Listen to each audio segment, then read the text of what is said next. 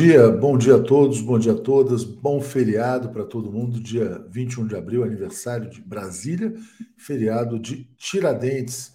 Bom dia, Zé, tudo bem com você?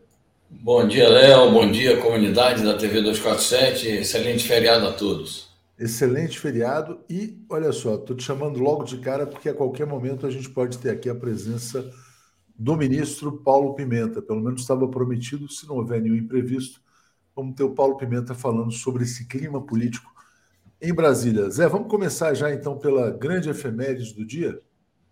Sem dúvida. A efeméride é o dia de Tiradentes, né? o dia da Inconfidência Mineira.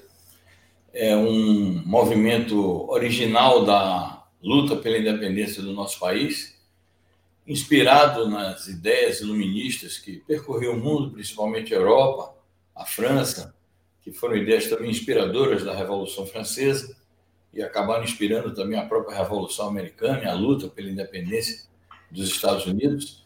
Enfim, é, é uma expressão do inicial do nativismo é, brasileiro, a luta contra o jugo colonialista português, contra a opressão social também, porque ali no jugo colonialista português estava embutida a opressão nacional, e, é, portanto, é um ato heróico e que precisa ser sempre valorizado pelos patriotas.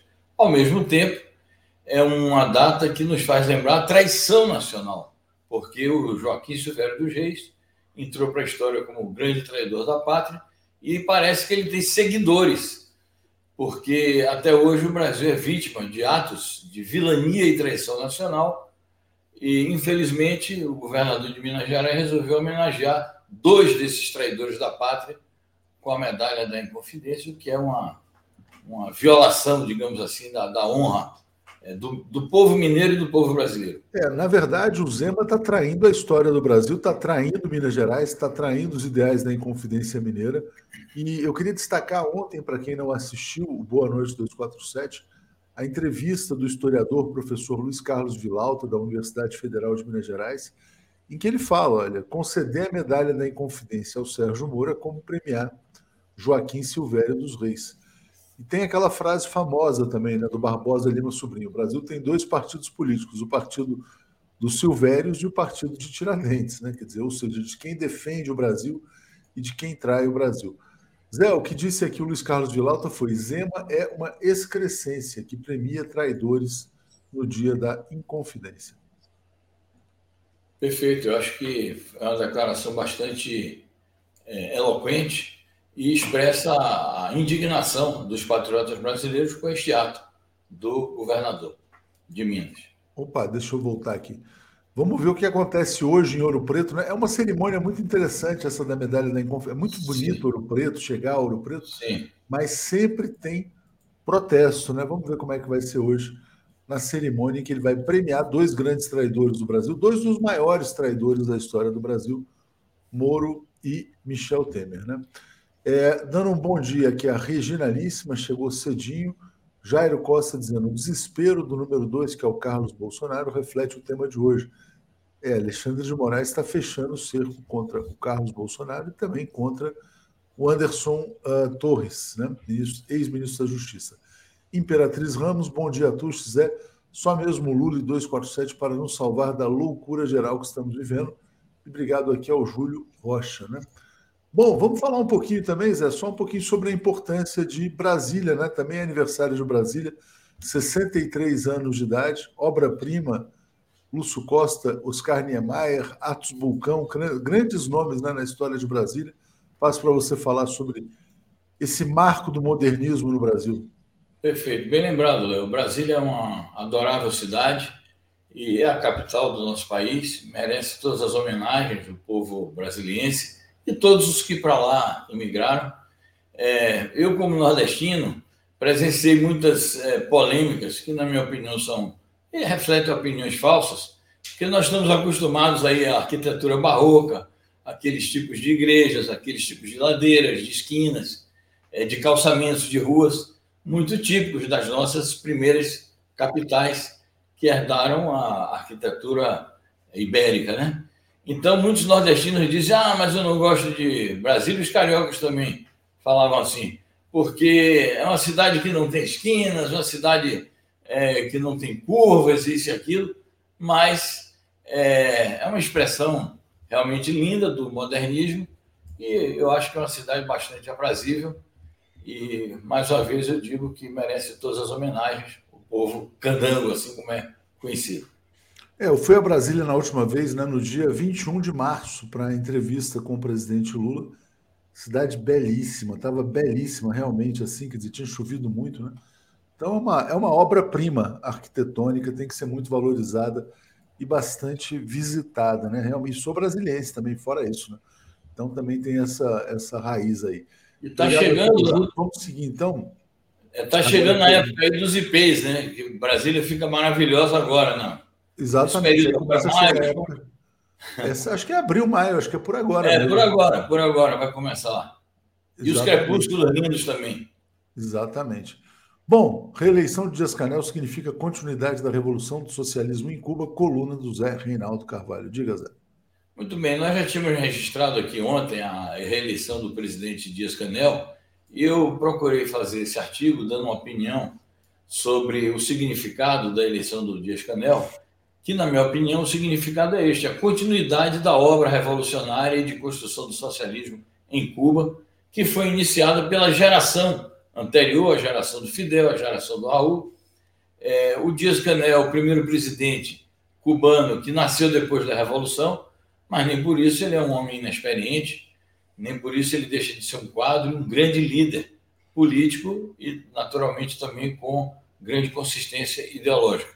Foi indicado pela geração revolucionária, quando Raul ainda era o presidente de Cuba e era o, o primeiro secretário do partido, ele foi indicado por seus méritos, como um quadro político destacado é, do Partido Comunista Cubano. Enfrenta, claro, novos desafios, os desafios dele não são os mesmos da geração anterior, ele enfrenta os desafios da modernização, da autorreforma, é, da construção de uma economia que tem uma multiplicidade de, de conteúdos e de formas, não é mais a propriedade estatal única, a Cuba está imersa num processo de aperfeiçoamento do seu modelo econômico, mas sem perder a essência, sem perder a natureza do sistema socialista.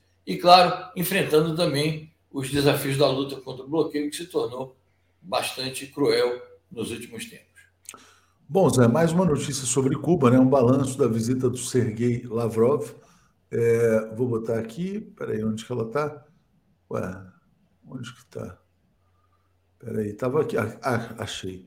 O ministro das Relações Exteriores da Rússia disse que a visita a Cuba foi frutífera, né? É, visitou o Memorial José Martí também, então passo para você fazer um balanço, Zé.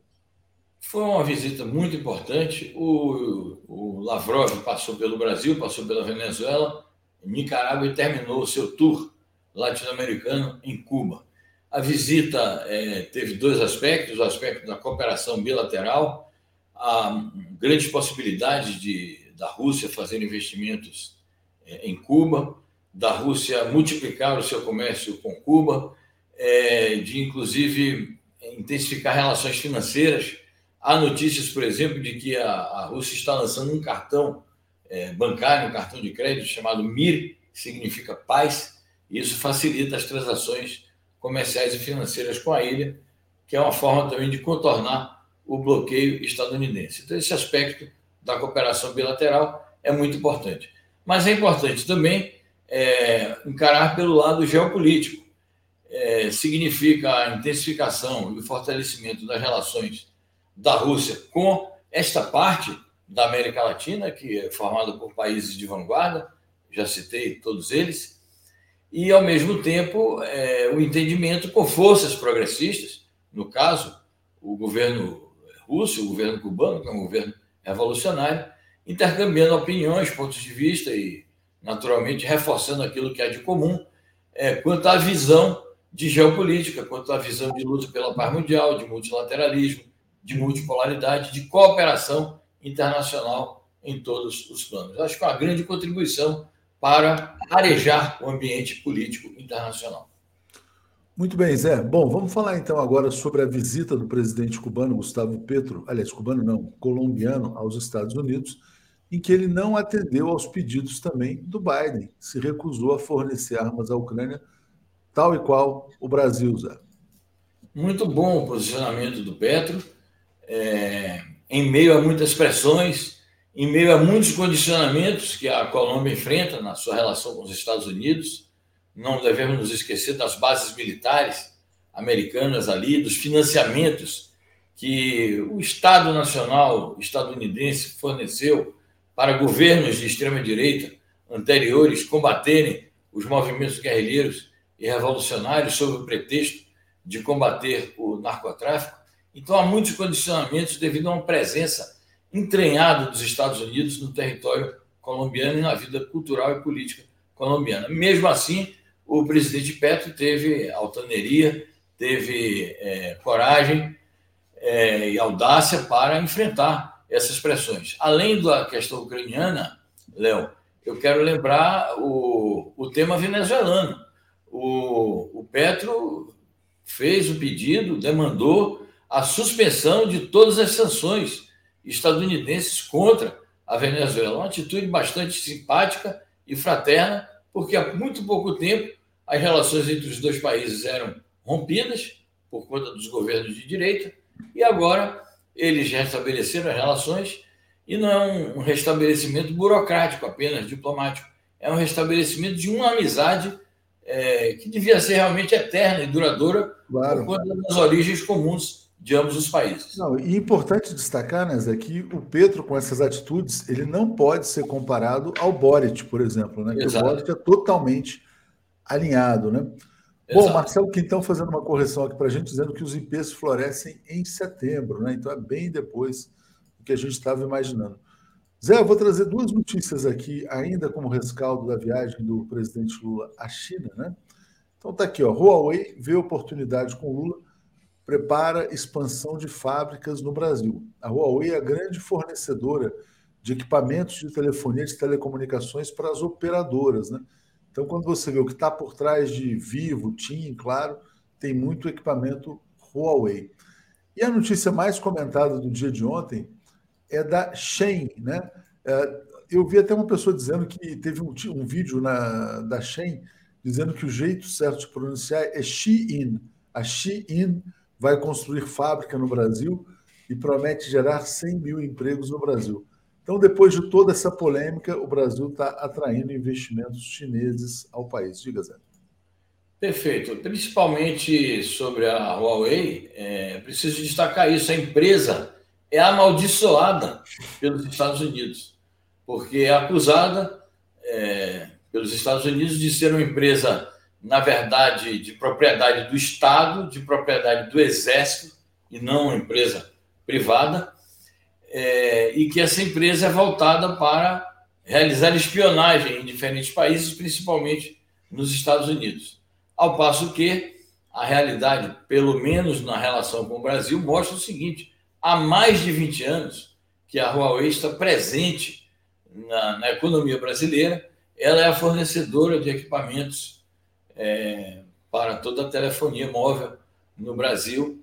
Todas as companhias multinacionais e nacionais é, adquirem os produtos da Huawei e é óbvio que uma empresa como essa, que já tem esta penetração no mercado nacional, tem mais é que se expandir mesmo e consolidar os seus negócios por aqui. A atitude do Brasil de abertura em relação a essa companhia é mais uma demonstração de que o Brasil não, não vai se submeter a, aos ditames e aos caprichos dos Estados Unidos e vai seguir defendendo o interesse nacional naquilo que for conveniente para a nossa economia e para o nosso consumidor, porque é preciso sempre levar em conta os interesses da população.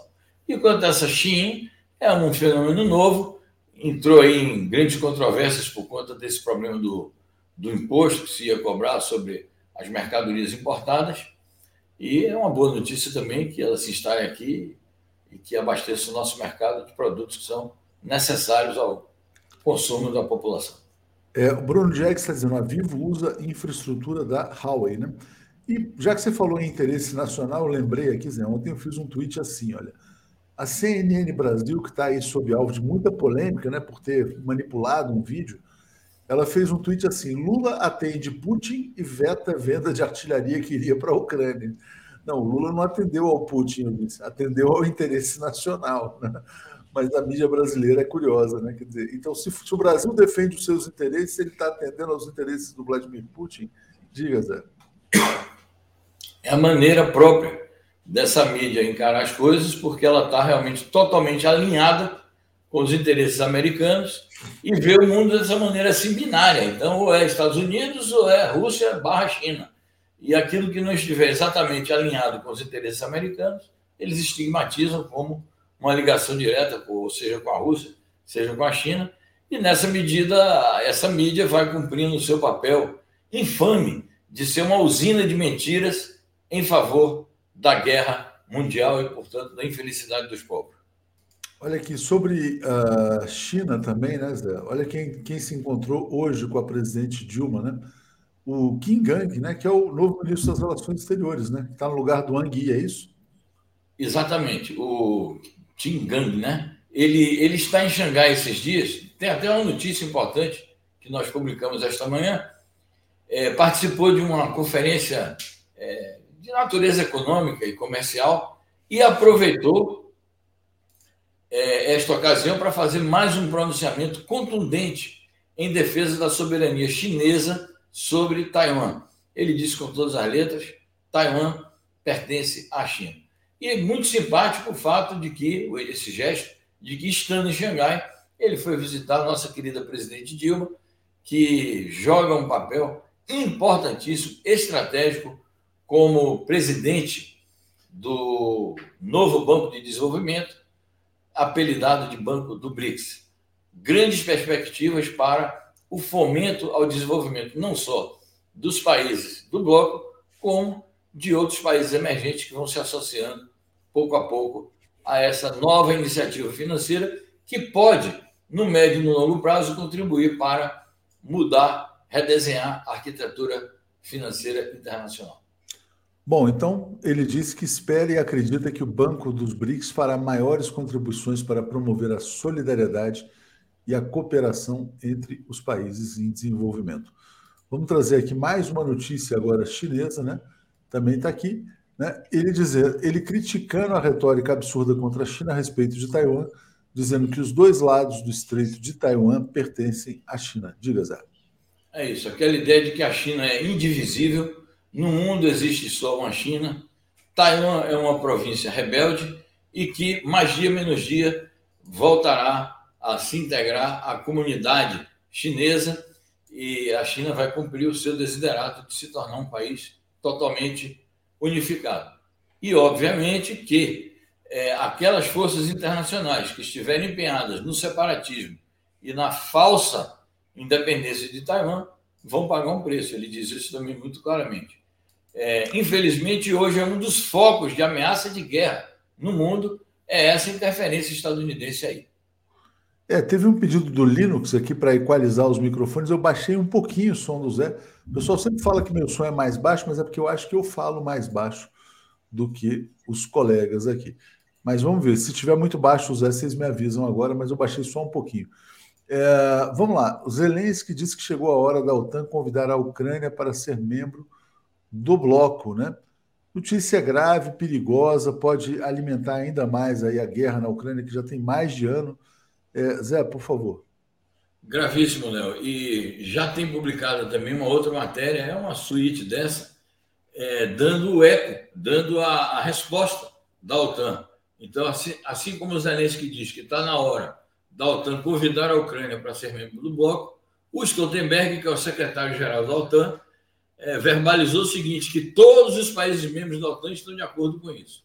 Ou seja, dá razão, de novo, a declaração do presidente Lula de que os Estados Unidos e seus aliados da OTAN estão empenhados em alimentar a guerra, porque é sabido por todo mundo que a razão é, precípua da intervenção ou da, do início da operação militar especial russa na Ucrânia foi a expansão da OTAN e foi a atitude explícita, tanto da OTAN como da Ucrânia, em momentos passados, de afirmarem que a Ucrânia deveria ser membro da OTAN e a Rússia, de maneira bastante clara e diplomática, disse, pelas palavras do presidente Putin: não façam isto, isto é uma linha vermelha que vocês não devem transpor. Tornar a Ucrânia membro da OTAN é uma declaração de guerra a Rússia. E ainda vem mais adiante, a gente vai ver a Geórgia metida no assunto. Vão querer colocar a Geórgia também. É, não foi por que... falta de aviso, né, Zé? Não foi por Exato. falta de aviso. De modo Obrigado que essa declaração. Diga. Oi, diga, pode falar, diga. Não, eu digo, é, arrematando, essa declaração do Zelensky, seguida por uma resposta afirmativa do Stoltenberg, significa o seguinte: a estratégia de guerra da OTAN contra a Rússia vai prosseguir. Então, nós estamos diante realmente estamos em vésperas de uma grande escalada mundial. É isso aí. Marlene Oliveira, interesse do Brasil é a paz, mas há muita distorção na mídia, ah, concordo plenamente. E o fake legítimo está dizendo assim, está ah, chegando como assinante. A Esperança fala, melhorou demais, Léo, isso precisa ser feito constantemente. Só que tem um problema, vocês que precisam avisar, porque a gente não tem um operador de som escutando para dizer se o som de um está mais alto que o outro.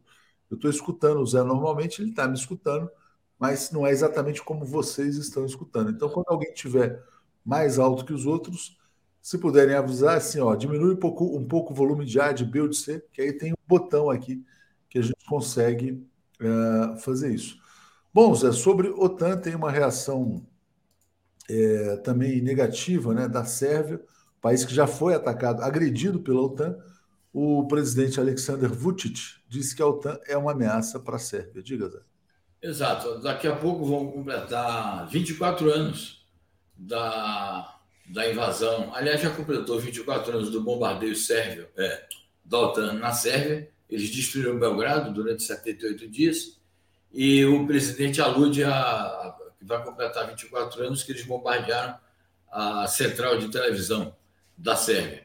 Então ele disse isso, que ele, ele recebe pressões para entrar na OTAN e recebe é, ameaças de toda maneira, dizendo o seguinte: olha, vocês cuidados, porque a ameaça é, da Rússia contra a Sérvia é uma ameaça presente, a Rússia pode engolir vocês, a Rússia pode acabar com vocês. Eles dizem não, a ameaça não vem da Rússia, é, e faz questão de dizer que a Sérvia mantém a sua neutralidade, apesar das ligações históricas e civilizacionais e culturais dos povos eslavos ali do sul da Europa, no caso a Sérvia, com a Rússia.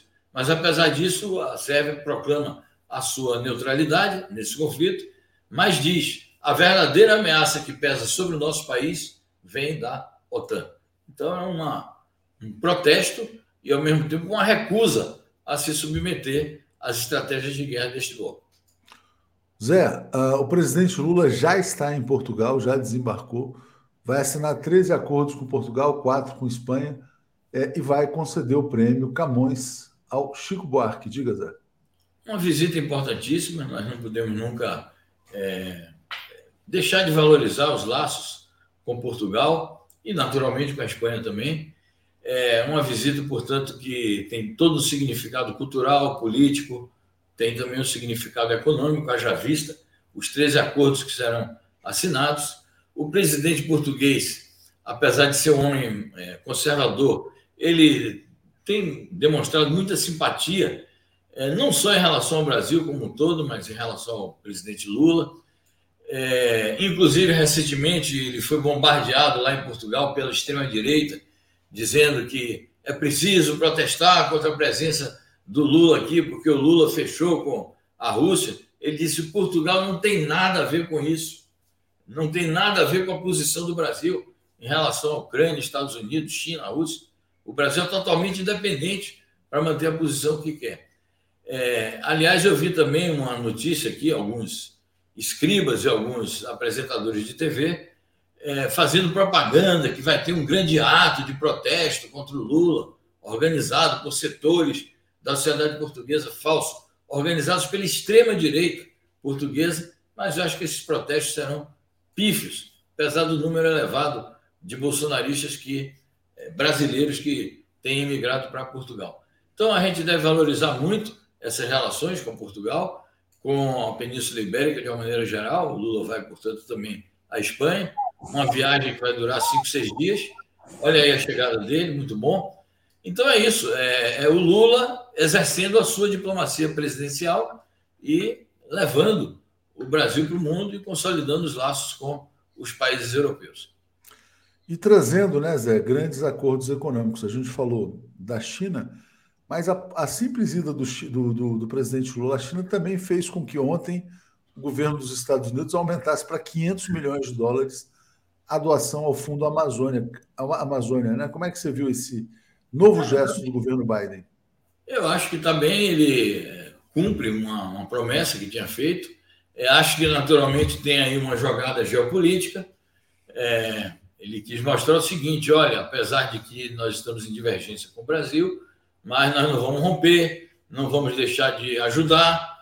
É, agora, eu só acho assim que a gente não deve né, achar que, por conta disso, os Estados Unidos são os maiores amigos do mundo, do Brasil. É, eu acho que há muito exagero, às vezes, na, na maneira que algumas autoridades recebem essa ajuda americana. Né? Então, está dentro do, do escopo geral do Fundo Amazônia. Não são só os Estados Unidos que estão comparecendo. É, eles estão preocupados também, é isso, com os acordos que foram feitos com a China. Há um memorando específico entre aqueles 15 a 20 memorandos que foram assinados na China, tem um específico sobre a questão da proteção do meio ambiente. Então, virão também aí é, acordos concretos e financiamentos concretos da China. Eu acho que o Brasil faz bem em é, se situar de maneira receptiva. Agora, não vamos aqui supervalorizar que os Estados Unidos agora estão é, nos ajudando de maneira definitiva. Eles podiam dar muito mais, inclusive. São muito mais ricos, né? É, o Roberto D'Alessandro está dizendo que estão tá, dando queijo na ratoeira, né? É, é isso aí. Zé, muito obrigado. O Rafael também fala que o Lula está botando o Brasil de volta no mundo. Vou seguir aqui com Paulo Florestan, Marcelo né? e o Pimenta pode chegar a qualquer momento também. Perfeito. Um bom feriado a todos. Daqui a Sim. pouco, quer dizer, quatro da tarde, nós temos a Semana no Mundo hoje. Obrigado, Zé. Abraço. Falou, abraço. Tchau, Valeu. tchau. Bom, então vamos trazendo aqui Florestan Fernandes. Bom dia, Florestan, tudo bem? Bom dia, Léo. Bom dia a todos que nos acompanham nesse 21 de abril, dia de se comemorar Tiradentes e a liberdade e a defesa da liberdade, né, Léo? Exatamente. E Brasília. Bom dia, Paulo, tudo bem? Bom dia, tudo bem? Bom dia, Tuxo. Bom dia, Florestan. Bom dia, Marcelo, que está chegando. Já me antecipo e falo bom dia, bem-vindo. É isso. Last but not least. Bom dia, Marcelo. Bom dia, bom dia, Léo, bom dia, Florestan, bom dia, Paulo, bom dia, comunidade. Vamos lá. Vamos lá, tem muita notícia, hein, gente? Vamos lá. Vamos começar pela mais quente, né? Quer dizer, o Alexandre de Moraes está de fato colocando muita pressão nos golpistas, principalmente no Anderson Torres. Então, ontem ele teve um pedido de liberdade negado. Aparentemente, só está sobrando para o Anderson Torres a possibilidade de delatar, entregar logo os golpistas. Ele entregou as senhas dos e-mails ele tem um depoimento marcado para a semana que vem, acho que segunda-feira, e na quarta-feira o do Jair Bolsonaro. Xandão indo para cima, diga lá, Florestan.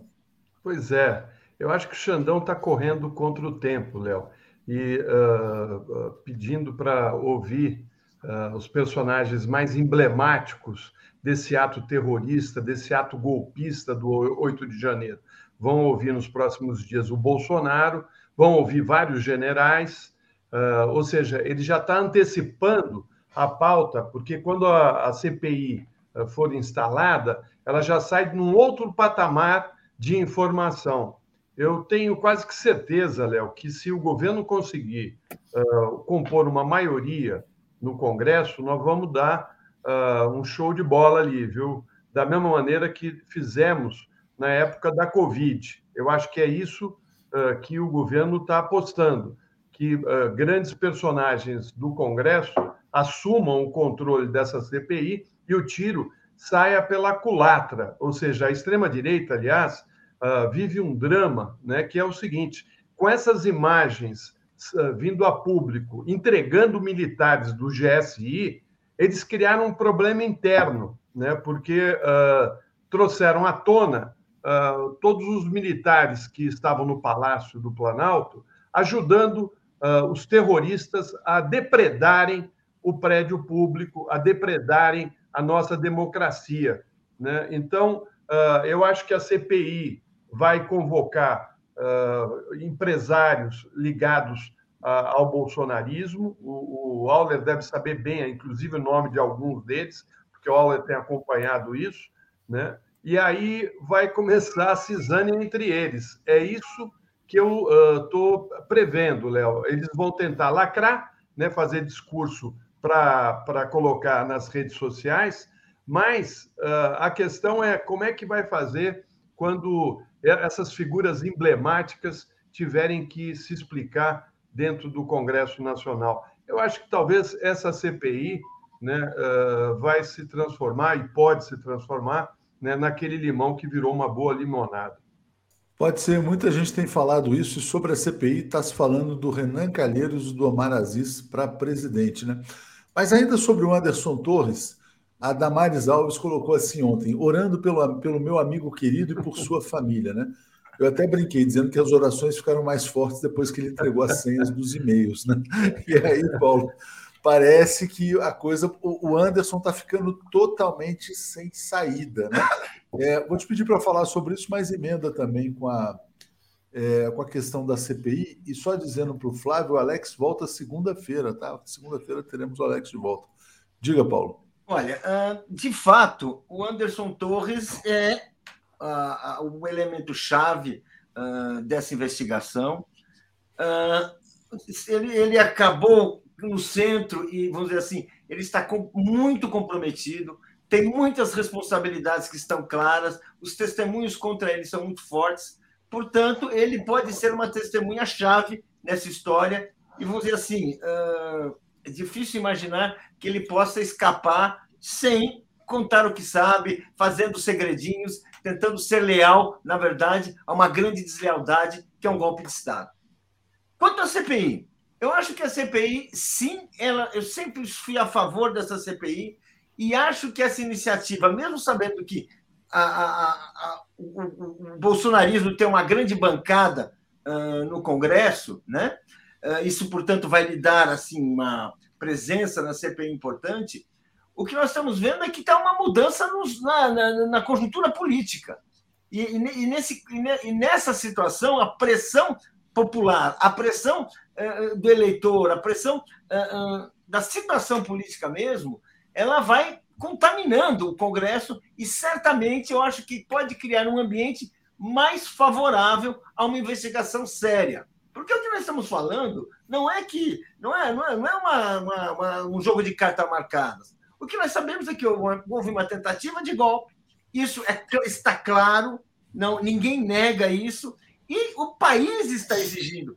Todas aquelas forças que têm um valor, um peso social no país, a imprensa, o que a gente quiser, mesmo a imprensa conservadora, reacionária e tudo mais, estão assim querendo que a coisa seja investigada porque sabe que nós fomos colocados assim à beira de um precipício institucional. Então, vamos dizer assim, é muito importante e isso pode sim, eu concordo com o Florestan, isso pode sim ser um novo sinal. E o, o, o, o, o fato de estar ouvindo o Bolsonaro, que não é assim qualquer, qualquer coisa, de ser uma decisão que vem do Supremo, não é uma decisão assim, não. É o Supremo que está colocando. É um poder da República, é, através de Alexandre de Moraes, que está afirmando a CPI, afirmando essa investigação. Portanto, eu acho que é um pouco sério isso aí. Bom, uh, o Gilberto Geraldo está dizendo que a Damares ainda está sob intoxicação da goiabeira. Regina dizendo, 21 de abril, Ouro Preto controverso, dia dos traidores do Brasil, ao invés de saudar heróis. É, isso é uma vergonha, né? O Zema homenagear o Moro e o Michel Temer. A gente já falou sobre isso. Marcelo, Marcelo vai cobrir a CPI e a CPI pode ter uma notícia bem importante aqui, Marcelo, rapidinho, que é o seguinte, ó. Base aliada quer virar a CPI de 8 de janeiro a favor do governo, já de cara convocar o Carlos Bolsonaro, que está com medo de ser preso. Diga, Marcelo. Bom, eu vou para Brasília, se a comunidade achar que eu devo ir, eu vou para lá, estou me preparando para isso. Já em maio, estou querendo ver quando é que vai ser a instalação dessa, para acompanhar, como a gente até acompanhou na CPI do, da pandemia, né? Que a gente ficava lá, dava problema na hora do almoço, que eles iam almoçar e demorava e eu ficava com fome ao vivo. Né? Agora, é, acho, eu sempre fui a favor dessa CPI, me lembro que eu e o Paulo éramos a favor, o meu amigo Alex, que está voltando aí na segunda-feira, era contra, achava que a CPI é só da oposição, eu não acho. Eu acho que sabe quem mais perdeu com essa CPI? Os militares os militares tendiam a ficar desaparecidos nessa investigação. Aí houve a primeira decisão do Alexandre de Moraes de que militar também tem que ser investigado nos inquéritos que rolam no Supremo e não no Tribunal Militar, não no Superior Tribunal Militar. Como queriam os oficiais da antiga lá. Agora, os militares não só tiveram que depor nos inquéritos, como terão que aparecer na CPMI. E esse vídeo que circulou e que todo mundo está dizendo que é um horror, foi uma maravilha. Nós agora vamos poder identificar quem são aqueles militares ou os principais militares, como o tal, nós falamos aqui no dia que era capitão, mas na verdade era major, que estava dando água lá para o, o major José Eduardo Natali é, de Paula, que estava dando água lá para os golpistas. Esta questão da CPMI vai virar a favor do governo. E por motivos óbvios, Léo. A tropa do governo, a tropa governista, é de, formada por parlamentares experientes. Vão botar ali um Renan Calheiros, um Randolph, vão botar ali um Omar Aziz. Aí quem é que vem do outro lado? Esses novos parlamentares que mal sabem articular as palavras, que mal sabem. Claro, deve ter ainda na direita parlamentar capaz. Vão trazer lá o Ciro Nogueira. Nogueira, Ciro, Ciro. O que é? Foi ministro do. do... Ciro Nogueira, né? é. é. mas talvez esses caras pulem fora, viu? Eles também não gostam de passar vexame, não. É. Acho que esse jogo. É claro que se fosse a CPI do Senado, proposta lá atrás pela Soraya, seria mais tranquilo o jogo. Mas eu não me apavoro de jeito nenhum com é, essa nova CPMI. Acho que vai se dar a volta por cima e vai se aproveitar essa CPMI para desmascarar essa direita, seja a direita militar que incentivou esse golpe, e aí está o erro do Múcio e do, e do G. Dias, eles não quiseram desmontar o acampamento na primeira semana logo de governo. O G. Dias não tirou os bolsonaristas dos cargos chaves dentro do GSI. Ele deveria ter tirado esses caras. O G. Dias deixou o Luiz Fernando indicar na ABIN um delegado ligado ao Anderson Torres eu acho que esse delegado não tem condições de continuar na BIM, tá? porque você tem bons delegados da Polícia Federal que não estão ligados ao esquema do, do Anderson Torres, do esquema do bolsonarismo. Então, eu agora estou louco para ir para Brasília. Eu vou esperar mais uns 10 dias, 15 dias, e vou buscar apoio aí na comunidade para me mandar para lá. Assim que estiver instalada, certamente você eu vai Eu vou lá para a instalação. Vou lá vai reforçar nosso time em Brasília, né, Léo? Exatamente, exatamente. Não, vai ser uma Porque super cobertura. É, vai precisar de foco, né? É. Na verdade, você precisa de foco. E você tem lá o Lula, você tem lá a Helena e tem lá a Tereza, mas você vai ter paralelamente todo o debate do Não, e, e você, vai, você vai entrar todo dia de dentro da CPI, vai ser legal. Nós vamos te dar um kit para você entrar ao vivo vai lá. Vai ficar na casa Bom, da minha amiga, hein? Da nossa é amiga. Isso, é isso. Aí, Luiz, Luiz levanta dizer, graças à oposição, ó, no futuro teremos o filme Brasil 2023. E a Cristina Vilas Boas, bom feriadão. Ai, palavras, ai, palavras, que estranha potência vossa, todo sentido da vida principia a vossa porta. Cecília Meireles, boa homenagem. E obrigado aqui ao Fake Legítimo mandando um apoio também. Bom, gente, tem uma discussão sobre imprensa que está colocada, né? Ontem o tema mais comentado era armação da CNN. Bom, a íntegra das imagens não confirma a, a narrativa da CNN sobre Gonçalves Dias, apontando o perfil camarote da República. Ficou claro ali, quer dizer, que teve armação na história. Né? É, Florestan, como é que você está vendo? A CNN depois divulgou, pediu solidariedade ao seu jornalismo, etc. e tal, mas não ficou bem na foto, não. Diga. Não, ele tem, eles têm ali na, na equipe deles jornalistas que têm origem no bolsonarismo. E foi um desses, parece, né, o que, que tudo indica, que trouxe esse vídeo né? ou seja, uh, para atender interesses, eu acho até que da família Bolsonaro, porque o que, que interessa ao Bolsonaro nesse momento? É tentar confundir, é criar uh, uma nova narrativa para uh, se esquivar de, de, todos os crimes que eles cometeram. Né? Então, não tiveram nem o pudor de poupar aqueles que tiveram com eles nesses quatro anos. Ao divulgar essas imagens, eles tentam salvar a família e dane-se quem estava com eles. Essa é a realidade. É isso que eles fazem o tempo todo. Agora, Léo, eu fiquei pensando quanto custa né, a chegada desse Bolsonaro ao poder, quanto está custando ao país, porque ele já saiu do governo e continua dando prejuízo. O prejuízo do 8 de janeiro, quando ele destrói todos aqueles prédios, ataca a nossa democracia, ataca a imagem do Brasil, cria uma situação ruim para as relações internacionais por causa daquele ato, e depois, com tudo que está fazendo né, para impedir a, a, a, apuração e a investigação, quanto vai custar o governo agora ter que negociar dentro de um Congresso com uma CPI, uh, desviando o foco dos temas importantes para a retomada da nossa economia. Esse sujeito criou a maior crise econômica do país.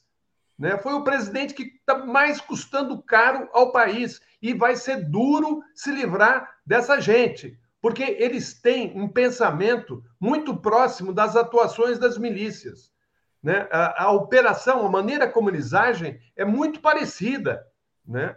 E, e é, é sempre guerra, é sempre tensionando eu acho que uma hora eles vão quebrar a cara. Vão quebrar a cara. E eu acho, e eu estou quase convicto disso, eu acho ótimo que o Marcelo esteja indo lá para Brasília, porque eu acho que é nessa CPI e na boa informação dessa CPI que a gente vai reverter esse discurso de lacração. Né? Portanto, eu acho que o bolsonarismo custou muito caro, né? assim como o lavajatismo, que é a origem do bolsonarismo. Né? É, eu é... só queria, Léo, só, só para lembrar os amigos aqui, os meus colegas, que uh, foi publicado um texto do César Fonseca que conta uma história sensacional do G. Dias com o Lula. Né? Ele, ele, ele, ele acompanhava o Lula, era da segurança do Lula, né? e ele vai para Cuba com o Lula. E o Fidel Castro, você sabe que ele era notívago e gostava de, de, bater papo altas horas da noite. Né? E o Lula uh, vai visitar o, Fidel justamente no horário que ele determinou, que era já altas horas uh, da noite. Né? E o general Dias foi junto. Né? Essa história foi contada pelo próprio uh, Dias né? para o nosso amigo César Fonseca. Né? E, e aí, diz que quando ele, o Fidel aparece, encontra o Lula, uh, fala assim: bom, então vamos lá para nossa para minha sala para conversar. E o, o, Lula fala, e o Fidel fala: quem é que está com você? Né? Aí o Lula fala: olha, presidente, uh, uh, meu lado aqui é o, é o, o general Dias, chefe de inteligência do meu governo, né? mas ele vai ficar aguardando aqui no gabinete ao lado. Aí o, o Fidel falou assim: uh, os militares são os nossos guardiões maiores, merecem ser honrados. E G. Dias acabou participando de toda a conversa entre os dois líderes e recebeu o abraço prolongado do chefe da Revolução no final do encontro, já no, com o dia amanhecendo. A história é muito boa, porque eh, eu fico pensando assim: será que o Fidel se a, acabou errando? Né? Será que uh, o G. Dias é mesmo de confiança? Talvez, talvez seja. Agora, essas imagens dele, Léo, mostram que ele tentou ser camarada com o, os fardados, os seus colegas uh, da, da, do, das Forças Armadas. Eu, eu, eu tenho a impressão de que ele quis ficar bem, ele quis ficar bem com os dois lados, com um pé numa canoa e o um pé no, na outra. Essa é a impressão que eu tenho. É a tradição de conciliação na grande família militar brasileira. É, Paulo, parabéns pela entrevista de ontem com o Zé Genuíno, brilhante, né? O Zé Genuíno, inclusive, defendendo o fim do GSI. Lembrando que a Dilma acabou com o GSI o Temer trouxe de volta. É, vou te passar, só vou ler o, agradecer aqui ao fake legítimo, ao Gilberto Geraldi, dizendo Jorginho Melo, que ignora o plural, la, é, la, é, lucrou, né? Está dizendo aqui. Léo Costa tem infiltrado nos palácios vazando documentos. Né? E o Genuíno disse que esses aparatos de inteligência criam estados paralelos, né? e que agora é o momento de acabar com isso. Vou até botar aqui em destaque a entrevista do Zé Genuíno e passo para você comentar não só o Genuíno, mas também o caso CNN. O que, que você acha? Diga.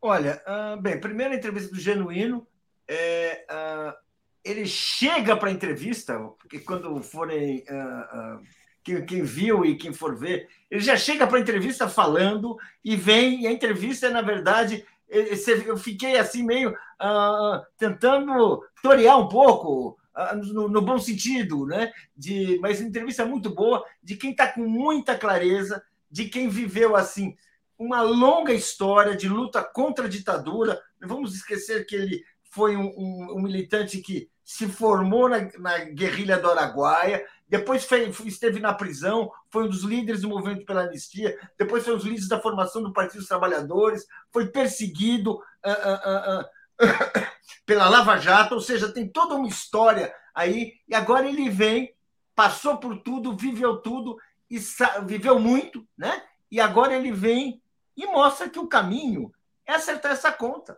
O caminho não é ficar conciliando mais uma vez. O caminho não é acertar, é apurar claramente as responsabilidades e quem tiver responsabilidades com toda, com toda clareza terá que pagar a sua conta mais uma anistia será mais uma traição, será mais um engodo. Então, o Genuíno deixa isso muito claro. É uma entrevista assim, de tirar o fôlego. Eu, eu que já fiz muitas entrevistas, realmente aquela entrevista, uma hora você fica assim, opa, vamos lá ver, só para tentar dar um pouquinho de ordem, porque a, a, a, é um furacão político que se apresentou ali. Gostei demais. Não, e a história, né, Paulo? Ele, ele, ele, ele é uma pessoa simples, humilde, né, no, no sentido Sim. mais amplo, né, e não, não, tem riqueza nenhuma. Quem conhece o, o, o Genuíno sabe onde ele mora há, há, muitos anos, uma casa simples, num bairro simples de São Paulo. Exatamente. Bom, não, tem, tem essa história toda aí.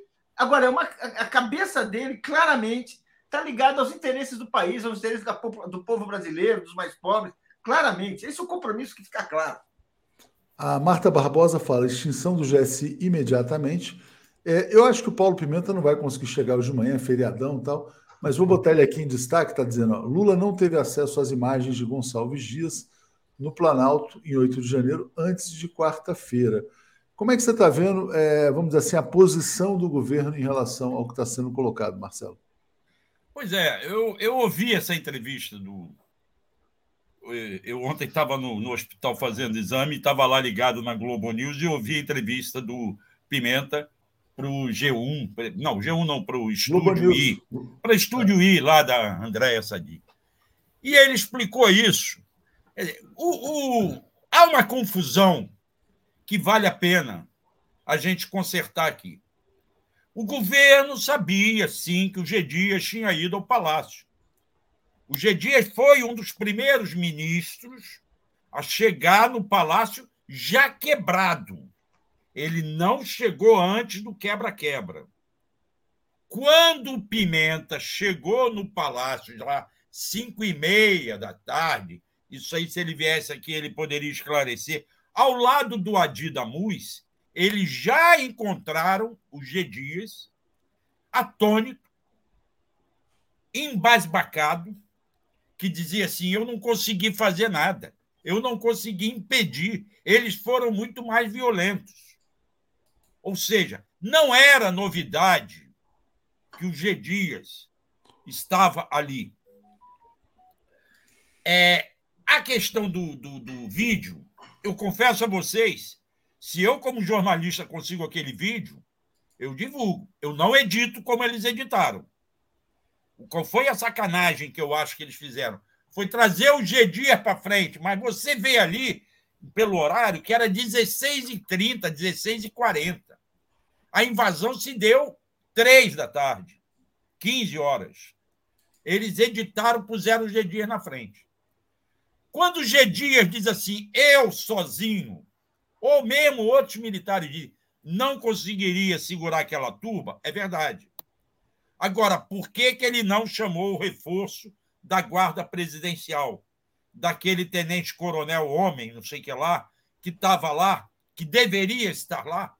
Ou desse major é, que se chama José Eduardo Natália de Prata Pereira, se não Paula Pereira, que era quem comandava, quem deveria estar fazendo a segurança, e dizia assim: chama a tropa, bota a tropa aqui. Faltou a iniciativa do G Dias, como faltou a iniciativa do G Dias na semana anterior para limpar o GSI, pelo menos nos cargos de chefia. Como faltou a iniciativa do G Dias e do Múcio no governo de transição para discutir naqueles grupos de trabalho o que fazer com o GSI, o que fazer com a ABIN logo que tomasse posse. Lembrem-se, a Casa Civil, no dia 2 de janeiro, publicou um decreto afastando milhares de pessoas de cargos chefes, que até hoje não foi explicado direito quem era aquilo. Eu, na época, lembro que eu falei aqui, deveriam ter pego nome a nome e trazido assim: ó, estamos ligando tantos militares do tal lugar, tantos civis de tal lugar, tantas pessoas que estão com duplo salário porque são aposentados e estão ganhando outro salário, mas não fizeram. E isso deveria ter sido feito prioritariamente dentro do palácio. E eu não entendo porque não foi feito. Só pode ter, não ter sido feito pelo entendimento do Múcio e do G. Dias de que as coisas se ajeitariam, como eles não quiseram enfrentar o acampamento. Tinham que ter tirado o acampamento no dia 2 e não tiraram. Eles acreditavam que o acampamento ia ser desmobilizado sozinho e não ficaram atentos para as redes sociais convocando gente para o final de semana seguinte. Quando os bolsonaristas, os golpistas, perceberam que no dia da posse seria impossível criar qualquer problema, com aquela multidão presente em Brasília, eles começaram a trabalhar pelo final de semana seguinte. E não se percebeu isso a tempo, ainda que as redes sociais anunciassem isso. Essas coisas eu levantei lá. O G. Dias ficou atônito, não sabia o que fazer. Ele traiu? Não acredito que ele tenha traído.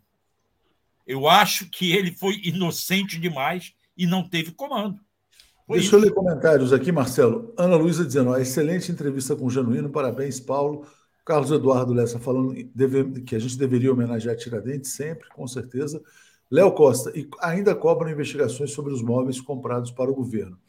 Erli Porto, será que a esposa do general Vilas Boas será convocada a depor na CPI? Ela falava em festa da Selma. Também tem que ser convocada. Carlos Guedes, Anderson Torres é a chave da cadeia do Bozo. Do Bozo. Concordo. Por isso que está se colocando muita pressão no Bolsonaro. Léo Costa também está dizendo o seguinte: que tem infiltrado no Planalto vazando documentos. E o Mário Pradal, G. Dias agiu como general que acompanhou Trump e, ao perceber o seu erro, demitiu-se, dizendo que não devia estar ali. Infelizmente, demorou a agir. Bom, tem uma notícia aqui ruim para o bolsonarismo, mais uma. Um ex-assessor entregou aquele tenente lá, o Mauro Cid, que é o carregador de mala do Bolsonaro, e no, entregou no caso das joias, né, dizendo que as joias eram propina mesmo para o Bolsonaro. Né? É, Argolo está dizendo qual é a função do GSI função do GSI é garantir a segurança da presidência da República, tal, das instituições. Pode ser um órgão civil, não precisa ser um órgão militar, como está se dizendo. Quero trazer aqui, mudar rapidinho aqui para a economia, Florestan. Vou botar essa notícia aqui. Ó. A Eletrobras fez um comunicado aos seus investidores em Nova York, dizendo que a privatização pode ser desfeita, porque o Lula está trabalhando nesse sentido. E a privatização, na verdade, não foi uma privatização, foi uma doação, foi um crime cometido pelo Paulo Guedes e pelo Jair Bolsonaro, favorecendo investidores privados. Ainda bem que a Eletrobras reconhece e faz esse apelo, esse comunicado ao mercado. Diga lá. É, vamos torcer para que isso ocorra, né, Léo? Porque é, é uma empresa muito importante. Uh, em nenhum país do mundo você privatiza uh, a, a, energia, né? Porque ali é uma questão de segurança nacional. Você privatizar e entregar para a iniciativa privada a chave que liga e desliga a energia de todo o país. Né? É gravíssimo isso. E foi vendida por um preço muito abaixo de mercado em junho, em junho né, de 2022 né? E são ao todo, né? O governo tem 23 ações judiciais que estão em curso, né? Contestando o modelo de privatização que foi adotado e formalizado na Bolsa de Valores de São Paulo na presença do Bolsonaro. Vocês lembram dessa cena, né? Acho que foi, acho que uma das únicas privatizações do governo Bolsonaro, mas ele estava lá todo feliz, entregando o nosso patrimônio, entregando uma empresa importantíssima né, para a iniciativa privada. Ou seja, ah, falava em nome dos militares e batia no peito né, do Brasil, não sei o quê, e, no entanto, estava entregando né, as nossas riquezas, entregando o nosso patrimônio para a iniciativa privada, né, uh, repetindo, uh, sendo uh, copiado agora recentemente pelo governador do estado, que até quebrou o martelo na, numa das privatizações que ele fez aqui em São Paulo. Bom, vamos lá. Então, deixa eu agradecer aqui ao Mark dizendo: na Ucrânia, Putin tinha inteligência dizendo que se chegasse até as portas de Kiev, haveria um golpe de Estado, tudo se resolveria. G. Dias tinha má inteligência em relação ao acampamento. Ambos foram enganados. E o Newton Costa Júnior dizendo: G. Dias ingênuo, rindo aqui, né? É, Paulo, olha só. Então, possibilidade de reversão da privatização da Eletrobras, mas uma votação importantíssima no Supremo ontem que pode reverter estragos da reforma trabalhista do Michel Temer. Então, passo para você falar a respeito disso. Olha, é muito importante. São duas decisões que não atingem assim grandes, várias outras questões ainda estão para serem debatidas, mas a, a, a, o, o Supremo ontem começou a debater de um espírito bastante crítico as reformas trabalhistas do governo Temer e está sinalizando, primeiro, recuperar a, dignidade do fundo de garantia do FGTS. Que um, um, um, dos pontos da reforma do Temer foi acabar com a correção do, do, do FGTS, transformá-la num, num movimento simbólico para simplesmente eliminar um remédio, eliminar o que era assim um, piorar um remendo. Porque nós sabemos que o Fundo de Garantia foi criado lá atrás, os mais velhos se lembram, como, como para tapar um buraco que era o fim da estabilidade no emprego. Então se criou essa, essa, esse fundo que vai que, que vira uma bolsa, uma poupança que o trabalhador mantém por uma situação de desemprego, em vez de você ter a garantia do emprego, que só permite demissões em casos muito excepcionais. Foi, primeiro foi isso. Bem, se começou agora a mexer nisso, então isso, isso é um ponto importante. E o segundo, que é talvez o mais importante no momento que nós estamos vivendo e para, para a, a, a luta dos trabalhadores, é que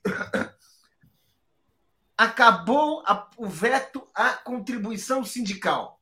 O Supremo está, está rediscutindo isso, está permitindo que os sindicatos cobrem a contribuição sindical dos trabalhadores, sindicalizados ou não, a partir do argumento que todos, sindicalizados ou não, recolhem os benefícios da atividade sindical. Toda conquista que você faz numa campanha salarial vale para quem é sócio do sindicato e vale para quem não é. Então se retira essa contribuição, que é, uma, é um elemento histórico, para a sustentação do sindicato e que é um dia de trabalho equivalente a um dia de trabalho por ano.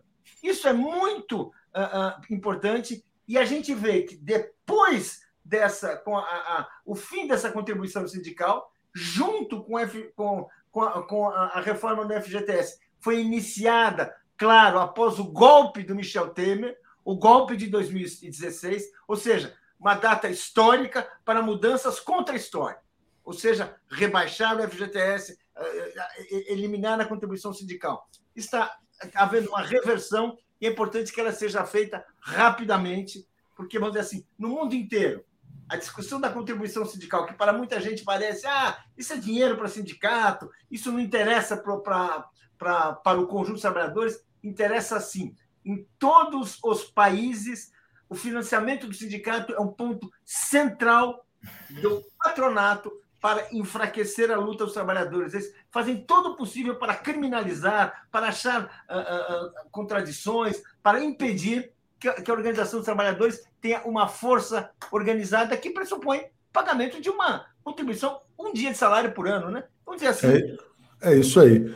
É, muito bem lembrado, Paulo. O Arlindo Araújo está dizendo sindicatos fortes e Triveni dizendo estou em Jacareí rumo à Escola Nacional Florestan Fernandes. Última notícia aqui, rapidinho, Marcelo. Vem aí a desdelação do Antônio Palocci. O Antônio Palocci quer desdelatar, está dizendo que foi coagido, pressionado, e de fato foi, né? Na verdade, praticamente todas as delações foram obtidas sob coação, e agora ele quer dizer que o que ele disse não era tão verdade assim. Diga lá, Marcelo. Aliás, deixa eu trazer uma outra informação aqui para gente. O desembargador, juiz é, Mar, Mar, Marlus, Marlucelli, não é isso? Eu já nem me lembro o nome dele. Marlucelli. Marlucelli resolveu, finalmente, dar um despacho que diz assim: ante a ocorrência de circunstâncias posteriores à data que assumiu os processos oriundo da presente operação, em trâmite junto ao juízo da 13ª Vara Federal de Curitiba, e que se relacionam com a integridade física e moral de membros da minha família, declaro minha suspeição superveniente. Opa, Ou seja, né? ele declarou-se suspeito para decidir nos processos da Lava Jato, depois de ter feito aquela melação geral no caso do Tacla Duran. E agora vamos ver se o Tacla Duran consegue o salvo-conduto espanhol para vir ao Brasil depor. E aí se encaixa a questão do ex-ministro, que também vai querer refazer seus depoimentos, porque todos foram pressionados à delação. Meu medo, inclusive no caso do Anderson Torres, é da gente não copiar esse método, de deixá-lo preso ali para ele chegar num desespero de ter que falar qualquer besteira. Eu quero que ele faça uma delação, mas consciente do que está falando, e não pressionado por métodos escusos utilizados pela Lava Jato, pelo Moro, pelo Dallagnol, que terão que responder por isso, sim. O Palocci pode estar indo pelo mesmo caminho, querendo refazer a delação para mostrar que ele foi pressionado. Aliás, o Sérgio Cabral já falou isso também. E agora o Tacla Duran vem aí. Espero que não se crie mais dificuldades para que essa testemunha fale e responda pelo que falou. Se ele falar besteira, processa-se. Se ele falar mentira, responda pela mentira dele. Mas tem que se ouvir. É isso. É isso, gente. Obrigado, obrigado a todos vocês. Obrigado, Paulo Florestan, Marcelo. Vamos um bom feriado para todo mundo, um bom fim de semana para todo mundo. Valeu, e vamos gente. comemorar Tiradentes. É um abraço para a Daphne, também para o Luiz Costa Pinto, que vai entrar agora na sequência. Um abraço para todos vocês, um bom feriado. Tchau, gente. Valeu. Apresentação de Daphne Ashton. Bom dia, Daphne. Bom dia, Lula. Tudo bem com vocês? Tudo bem, Tudo bem Daphne? Bom dia, Léo. Bom dia, Lula. Bom dia, comunidade 247. Tudo bom maravilha. Dia, bom dia, Tuxi, Daphne e a todos que estão aqui já. Muito bem. Bom, só lembrando, né? Segunda-feira, então, atendendo a pedidos, o Bom Dia vai ser mais cedo, vai ser às seis e meia da manhã. E a gente vai seguir, a gente vai ter novidades também, provavelmente no comecinho de maio. Bom feriado para vocês. Vamos ouvir então as novidades aí de Brasília e da CPI. Valeu, gente. Legal. Vamos lá, né, Lula? Bom, muita, muitos, é, muitas pessoas que fazem análise política avaliaram que, na verdade, essa tentativa de golpe, essa armação toda, pode ser um grande tiro no pé, né? É, a base aliada agora quer virar a CPMI de 8 de janeiro a favor do, do governo. Como é que você está vendo essa situação, essa possível virada aí de, de forças, Lula? Olha, Daphne, eu falava disso já ontem no, no, no Boa Noite 247, né? Tivemos uma conversa, inclusive com a presença do cientista político, filósofo, professor de ética política, Renato Janine Ribeiro, presidente nacional da SBPC, que esteve conosco no Boa Noite ontem. É, e eu fazia algumas ponderações sobre essas certezas iniciais que alguns jornalistas que fazem a cobertura é, de Brasília começaram a ter em razão da criação da CPI criação da CPI que foi forçada, foi uma, um gol de mão né, da oposição que urdiu o vazamento daqueles vídeos né, é, que a CNN colocou no ar, inicialmente é, é, protegendo é, militares da ativa do GSI, por quê? Porque foi um vazamento estudado para expor o general Gonçalves Dias, ministro do GSI do presidente Lula.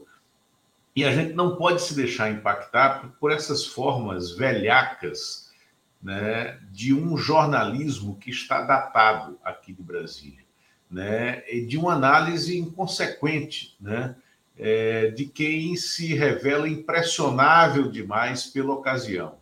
É preciso, Daphne, ter serenidade e sangue frio para olhar os fatos à luz do que aconteceu em outros tempos e de como agiram outras lideranças. Né? Primeiro, houve um conluio, uma cumplicidade do canal de TV CNN com o espectro golpista e de extrema-direita, que manipulou os fatos para que o vídeo de ontem, né, é, do general, de anteontem, do general Gonçalves Dias, emergisse dos porões justo no dia do Exército, quando o presidente Lula tinha muito a comemorar nesse espectro do Exército. Por quê? Os vídeos foram divulgados pela CNN na tarde da quarta-feira, quando na manhã da quarta-feira Lula tinha ido ao comando militar do, do, do Planalto no dia do Exército, ouviu o discurso do comandante eh, do Exército. Discurso em que ele disse que a fé do Exército era na democracia, que os militares tinham que ser apartidários e apolíticos. E quando os comandantes de todas as forças prestaram continência ao Lula, desfilando diante do pavilhão nacional e ao som do hino nacional e do hino do Exército. A CNN quis, obviamente, turvar aquelas imagens favoráveis ao Lula no ambiente do Exército. Né? É, é, e a, para fazer isso, ela criou, ela recebeu de fontes saídas dos porões dos bolsonar, do bolsonarismo, provavelmente fontes militares, né? uma série de imagens para destinadas a incriminar o general, que mais do que ministro do GSI, era amigo, é amigo pessoal do presidente Lula, é, porque coordenou Lula nos dois primeiros governos do presidente da República. E essas imagens chegaram a CNI pelas mãos de quem? De um jornalista chamado Leandro Magalhães, que galgou postos dentro do canal de TV, dando furos sempre oriundos do submundo bolsonarista. Inclusive no período em que o Bolsonaro esteve autoexilado em Orlando. Né? Foi ele quem obteve é, as imagens com exclusividade né? É, e ele já tinha essa relação. Ele também tinha sido assessor do deputado Dudu da Fonte, do Progressistas, o PP de Pernambuco. Dudu da Fonte foi vice-líder do governo Bolsonaro. Esse Leandro Magalhães, repórter da CNN, que levou aquelas imagens editadas, protegendo militares da ativa, expondo apenas o, o, o general Gonçalves Dias, trabalhou no gabinete do vice-líder do governo Bolsonaro durante o governo Bolsonaro. Mais que isso, nas redes sociais, ele se diz adepto do trinômio pátria, família e liberdade. O que é, se diz até hoje, tá? Isso embala o quê? O bolsonarismo. Aí a CNN ficou exposta. Estava óbvio que era uma, uma artimanha. Estava óbvio que era uma armadilha. E ontem a CNN tirou a tarja que cobria o rosto dos militares da ativa, todos do GSI, todos do GSI de Bolsonaro. E eles agora estão sendo. Hoje, o ministro interino do GSI, Ricardo Capelli, vai entregar ao, à Polícia Federal e ao Supremo Tribunal Federal, por determinação do ministro Alexandre de Moraes, o nome de todos aqueles militares que estavam lá, ou seja, dos militares que participaram de alguma forma dessa urdidura que era uma armadilha para fazer o Gonçalves Dias e apenas ele cair, para expor o governo, para criar uma derrota para o governo e forçar a criação da Comissão Parlamentar Mista de Inquérito né, dos Atos Antidemocráticos. Agora vamos lá. É, a CPMI termina sendo inevitavelmente criada com essa armadilha, com essa artimanha deles. Daphne, é, CPIs podem dar em muita coisa, ou podem dar em nada. Em 92, a CPI do PC, do Collor, eu lembrava isso já ontem, né, ela abriu as portas para o impeachment do Collor. Mas é, ela podia ter dado em nada. Né? É o seguinte: a CPI deixa muitas lições. Aquela do Collor deixou três para a gente. A primeira, jamais descuidar da articulação, da articulação política, jamais, deste momento agora em que a gente está. E o governo não está descuidando. O governo já está deixando claro que vai mandar né, o seu primeiro pelotão, a sua grande tropa de choque para essa comissão. E por que não descuidar nesse momento? Em 92, foi nesse período é, que o governo, antes da instalação da comissão, o governo tinha uma maioria tênue na comissão, de um voto, né, é, antes que ela fosse formada. Na madrugada anterior à instalação da comissão, o ministro Jorge Borhausen, do PFL, que era o ministro da articulação política do Collor, brigou com o senador Esperidião Amin, que era do PDS, líder do PDS no Senado. O Amin deu a vaga do PDS no Senado para o PSB, Partido Socialista Brasileiro, para o José Paulo Bisol, né, que passou a integrar a CPI. E a maioria, que era de um voto pró-governo, virou um voto contra o governo. Né? E por que, que por uma briga prosaica, por uma briga paroquial? Segunda lição: não é verdade nem é tradição, e o governo já está avisado disso, já está agindo para isso, porque muitos jornalistas daqui de Brasília ontem, né, isso estava no G1, isso estava no Globo, isso estava no UOL, isso estava no site da própria CNN, né, no Metrópolis, dizendo: ah, o PL o deputado André Fernandes, do PL do Ceará, que fez o requerimento da CPI, vai presidir a comissão, porque essa é a tradição. Não existe essa tradição. Em 92, quem fez o requerimento da CPMI do PC foi José Dirceu, deputado do PT à época, e é, Eduardo Suplicy, senador do PT à época. Eles integraram a comissão dentro da proporcionalidade do PT mas nem foram para a mesa, não eram membros, não eram membros da mesa. Né? Quem presidiu foi um deputado do PFL, que na época era governista, era, era do Collor, né? era bancada do Collor, foi o Benito Gama. O primeiro vice era do partido que tinha o mesmo tamanho do PT na época, né? era o senador Maurício Correia, do PDT, daqui do Distrito Federal.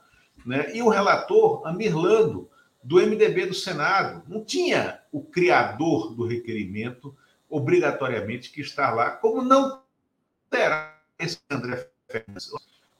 Aliás, o deputado Lindbergh é, é, Farias lembra muito bem é, isso. O André Fernandes pode estar na CPI, na condição de investigado.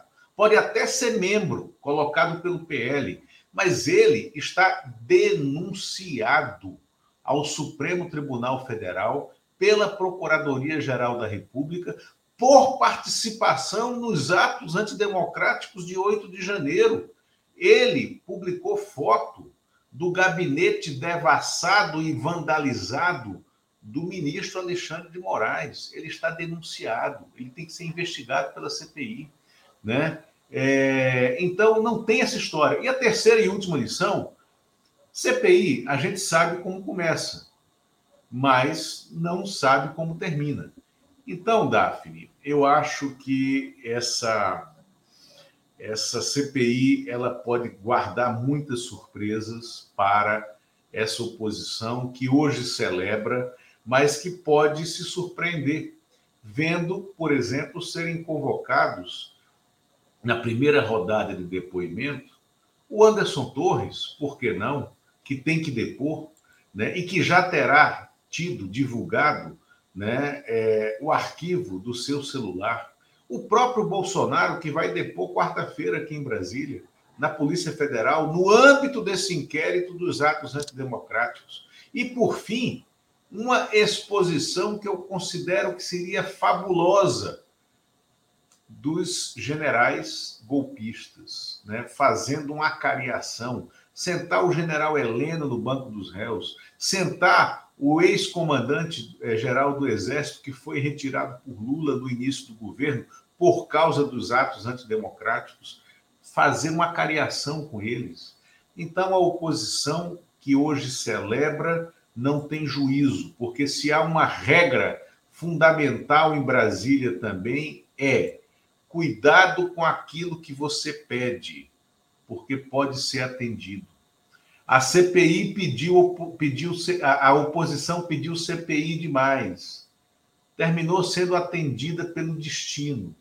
Vamos ver o que esse destino reserva agora para ela. Perfeito, Lula. Olha, tem aqui uma matéria que a base aliada está é, tá querendo convocar o Carlos Bolsonaro, né? E é isso que você falou. Nem, a gente sabe né, que nenhum parlamentar do PT, nem, é, nenhum parlamentar é, da esquerda financiou esse ato. Então, assim, não tem o que temer. Agora, você falou também do da, dessa presidência da mesa, de, da relatoria e tudo. Como é que você vê a composição em geral? Né? É, porque a oposição, é, eles, eles são numerosos, né? Como é que você acha que está essa composição, assim, quantitativa, digamos assim? Ah, não. São 15 membros da Câmara e 15 membros do Senado como titulares. São 30 titulares, né? É, aí tem que ser distribuída a proporcionalidade entre esses 15 membros. Né? É nem o PT, nem o PL. O PT e PL têm bancadas de tamanho semelhante. Né? É, o PT que eu falo, é a, a, a federação PT, PCdoB, é, PV. Uhum. E essa federação, junto com o PL, eles têm bancadas semelhantes, vão ter praticamente o mesmo número de, de membros, talvez três deputados e um senador né, cada um entre os titulares. E o resto, né, quem vai ter maioria é o bloco, o bloco do Arthur Lira, né, que é o bloco do PP com PDT, com PSB, né, é, e com esqueci o outro partido que integra esse bloco, né, e o outro bloco do PSD, né, que é o bloco que dá sustentação né, ao projeto político do Rodrigo Pacheco no Senado. Né? Então, esses blocos eles não são de oposição, eles são o centro que dá governabilidade ao Congresso. Né? Presidente e relator sairão desses blocos. Tá? Aliás, num desses blocos está o MDB. Muito provavelmente a relatoria fique com o Senado. E aí eu te digo que muito provavelmente caia nas mãos de um senador do MDB. Né? Pode ser o Renan Calheiros, pode ser o Eduardo Braga, né? É, provavelmente. Ah, esse desenho ainda está sendo feito, mas eu não vejo a oposição bolsonarista de extrema direita, terrorista e canalha é, governando a essa CPMI que será criada e ela não vai ser favorável às teses da oposição. A oposição pode ter aberto, certamente abriu, uma janela para o seu caos, para o seu alçapão da história. Muito bem, Lula. Lula, deixa eu agradecer aqui a Júnia Alage de Coguerra, que mandou um superchat para a gente, pedindo para eu bloquear aqui uma, um bolsonarista, já foi bloqueado. Mário, Mauro Augustus, embaixadora dos Estados Unidos, foi à CNN antes de soltar o vídeo, disse ele. Suzana Alipaz, o estrategista de tudo foi o Soltinho Heleno. E a Maria Helena aqui tá, mandou um recado para o Marcelo, é, criticando a, a, questão de dizer que o general Dias é ingênuo, né?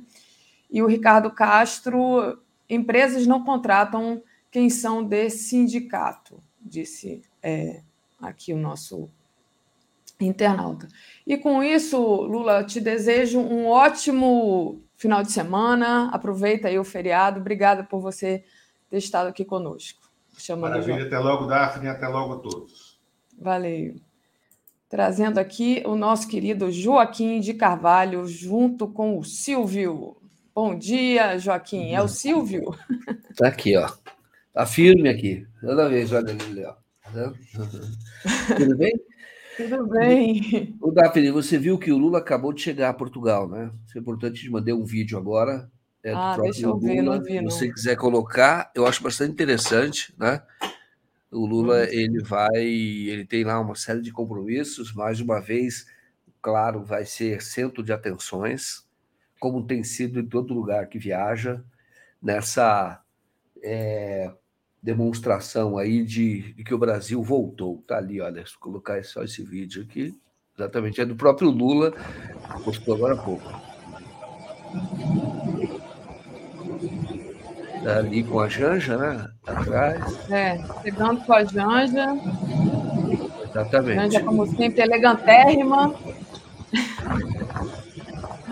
Muito bem, Joaquim. Aí tem, bom, é isso. Então tem lá o, o o, o, o, Lula vai cumprir uma série de, de agendas e, mais uma vez, chamar atenção aí para o, a importância do Brasil no cenário mundial. Interessante, Lula acaba de chegar, portanto, a Lisboa.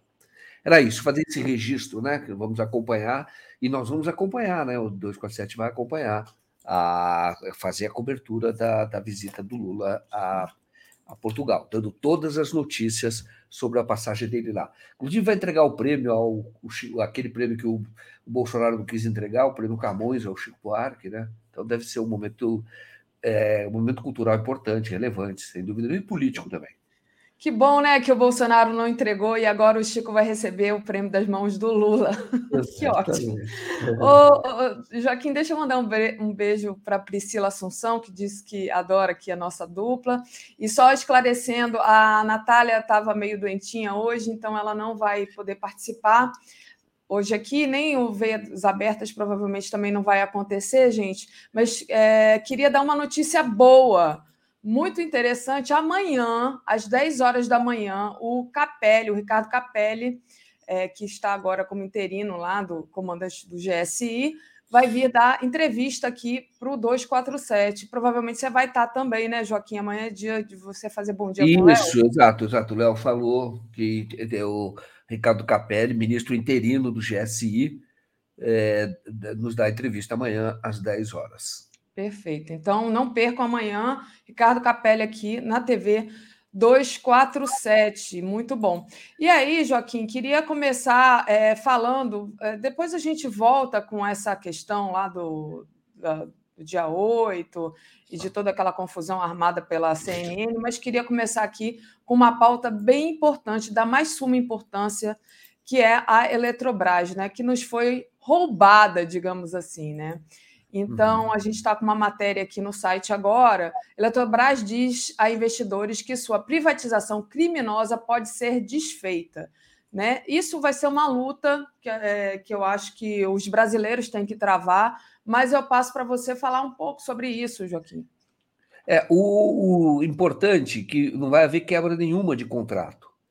O que, que a Eletrobras fez? A Eletrobras comunicou lá às autoridades nos Estados Unidos, onde as ações são negociadas também, que o governo brasileiro tem um plano, plano ou tem a intenção de é, rever a privatização, mas não violando o contrato, é, nada disso.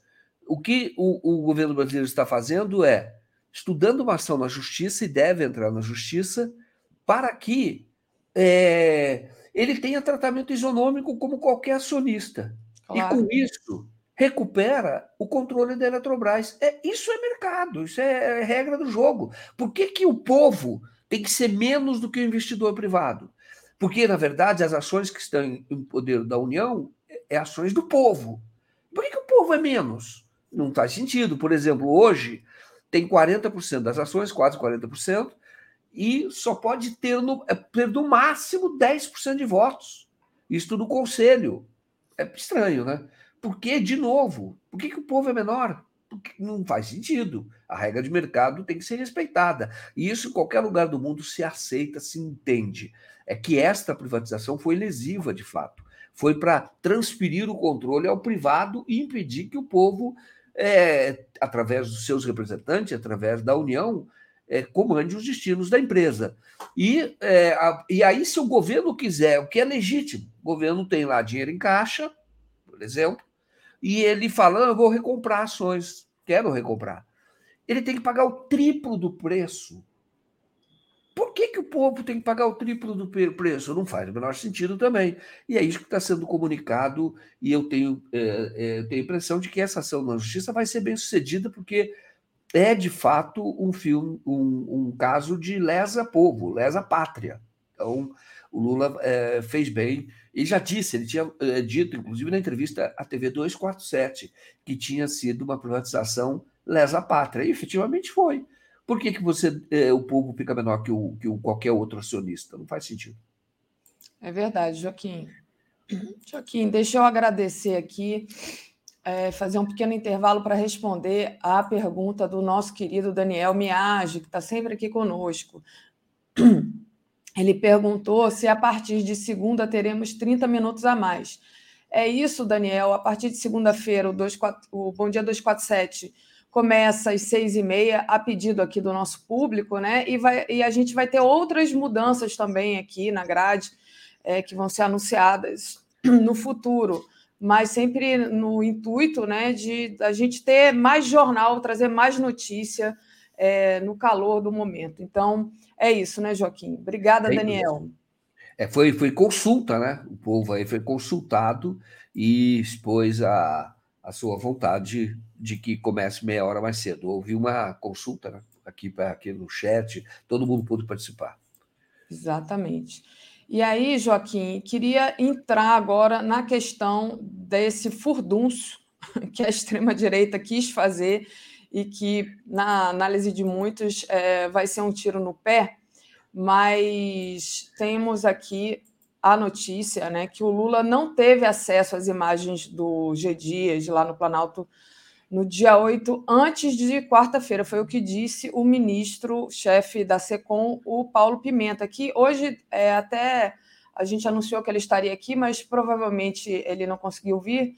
Mas é importante né, saber de, de, de que, gente, o Lula também não, não, não, não sabia, né? E eles tentaram, é, digamos assim, sacrificar os G Dias, mas agora também é, isso aí vai acabar aparecendo as, os outros militares que estavam lá. Mas essa notícia do Lula não sabia antes de quarta-feira, Joaquim. Eu acho que é isso que derrubou o ministro, tá? Não foram as imagens, porque as imagens em si mostram uma certa cordialidade, ele tirando as pessoas ali do, do terceiro andar. E, e, e, no mesmo dia eu tinha comentado, quando surgiu, falado, o que é grave, se o Lula viu as imagens, já sabe que existem as imagens, ele já tomou as providências que deveria tomar naquela ocasião. Inclusive, o GSI ficou sem a ABIN, né? nós já sabemos disso. Então, é, o, o que era grave era esconder do presidente, ele levar uma bola nas costas. E o que diz o Pimenta? Que ele levou. Isso é grave. E até porque pediu. Então, a matéria dá conta aí de que o, o Marco Aurélio, que é conhecido como Marcola, que é o chefe de gabinete do, do Lula, ele pediu ao GSI as imagens em frente ali ao gabinete e disseram que a câmera não estava funcionando. Aí há uma quebra de confiança gigantesca. Então foi isso que derrubou. Porque se você olhar, o, o, o G. Dias é, é, é, amigo do Lula há muito tempo, tem a confiança dele, mas o Lula não pode ser surpreendido por uma imagem que ele vê na CNN. É, ainda mais porque pediu, e isso não foi entregue. Agora, a imagem em si, como eu disse, não, não, não, não permite afirmar que o, o general, o G. Dias, participou, facilitou a vida dos, do, dos terroristas ali. Não, o que ele está dizendo, olha, saiam daqui, tira ali todo mundo. E, e ele, inclusive, disse naquela entrevista à TV Globo que demitiu aquelas pessoas que estavam na imagem. Deu até, falou até quem era um deles, a CNN tentou proteger.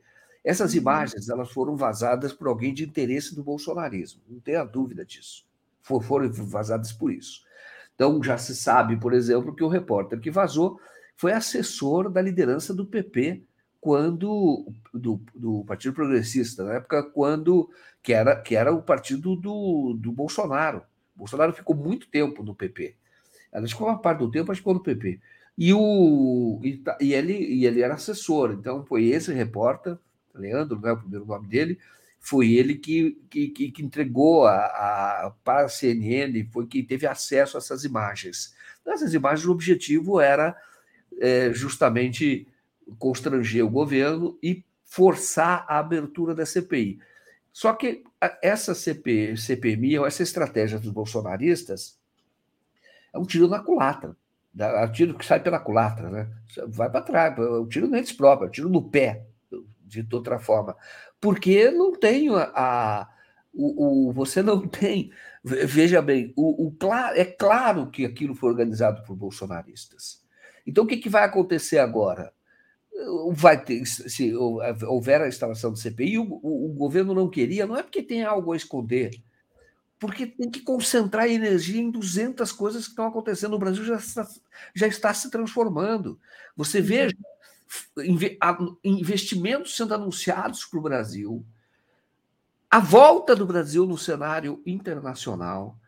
Aqui teve o, o Bolsa Família, a volta do Bolsa Família, porque aquele auxílio era estava cheio de fraude, o Brasil criado pelo, pelo Bolsonaro, e se consolidou um valor maior, que ajuda muito na economia. Então você tem o arcabouço fiscal sendo criado, que vai acabar com o teto de gastos, vai dar uma previsibilidade muito maior, porque não tem regras, né? Podia estar até melhor, mas você olha que ali tem uma regra. O governo vai seguir essa, vai seguir uma, uma regra, um critério objetivo, enfim, tem tantas coisas acontecendo, por que, que o governo, a baseada, vai concentrar esforços para mostrar que os bolsonaristas, eles são, a atitude deles é incompatível com a democracia, que não podem voltar. Agora, se querem, façam. Então, agora vai ter, o governo está se preparando para pôr pessoas, aqueles que participaram da, da CPI da Covid, que é o Randolph, o Renan Calheiros, que é muito bom, viu? O Renan Calheiros é muito corajoso, tem muita informação, vai atrás dessa informação. Eu acompanhei muito o trabalho do Renan naquela, naquele documentário que fizemos sobre a CPI, e vai dar trabalho, que é corajoso, vai atrás das pessoas, conversa, vai atrás de documento, vi, vi ele cobrar todo mundo ali. Então, é, vai, vai, ter esse trabalho. Agora tem também na Câmara o próprio Lindbergh, tem a experiência, tem uma experiência de investigação, é, já se fala do Janones, que é uma pessoa que vai muito para o enfrentamento, também participar, e mostrar é, quem são essas pessoas. Então, já se fala em convocação do Carlos Bolsonaro, isso é, isso é ótimo, porque o Carlos Bolsonaro está por trás de todo o gabinete do ódio e também de, de, de atividades de, de corrupção, ou pelo menos que resvalam na corrupção, ou pelo menos que têm é, indícios de corrupção, como, por exemplo, negociação de vacina. Então, vai ser interessante para saber, inclusive, de onde vem o financiamento de todo esse ato terrorista, do tal gabinete do ódio, porque o gabinete do ódio ele é um, um ele antecede os atos terroristas, né?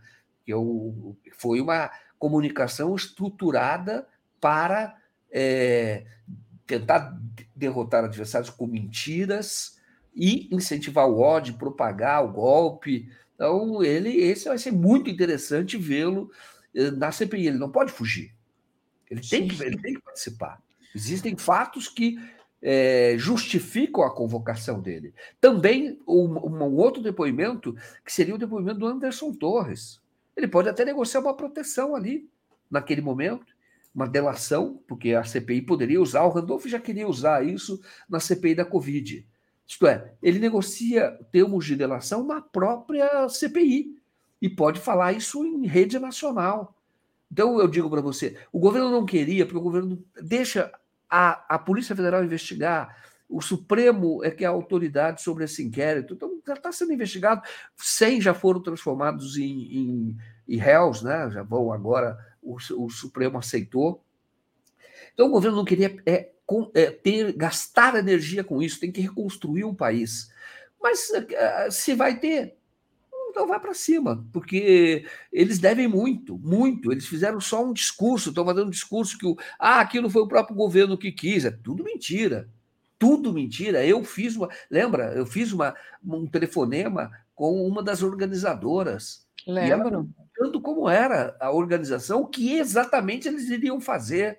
Não, tinha, não tem nenhum. E outra, nenhuma relação com o governo atual. E outra, vai ser muito interessante mostrar numa CPI que muitas daquelas pessoas que estavam lá, elas receberam para estar.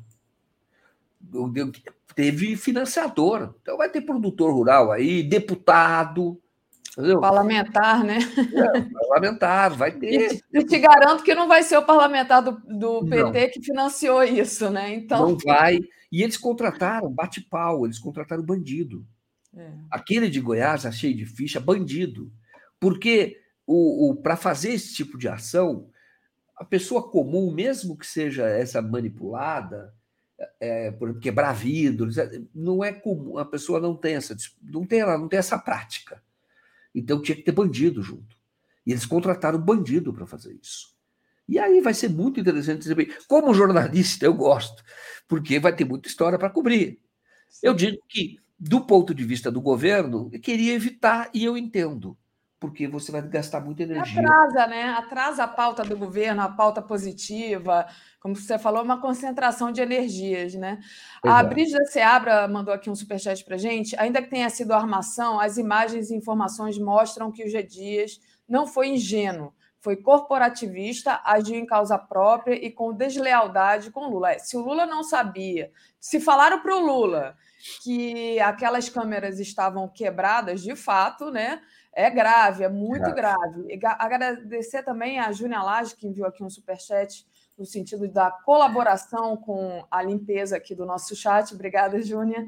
Mas é isso, é, é, muito grave, né? E sobre o Anderson Torres, né, é, Joaquim, o Moraes, o Alexandre Moraes, negou o pedido de liberdade do, do Torres. Então, para ele, realmente só vai restar a delação. E pode ser, como você falou, aí no, no cenário da CPI.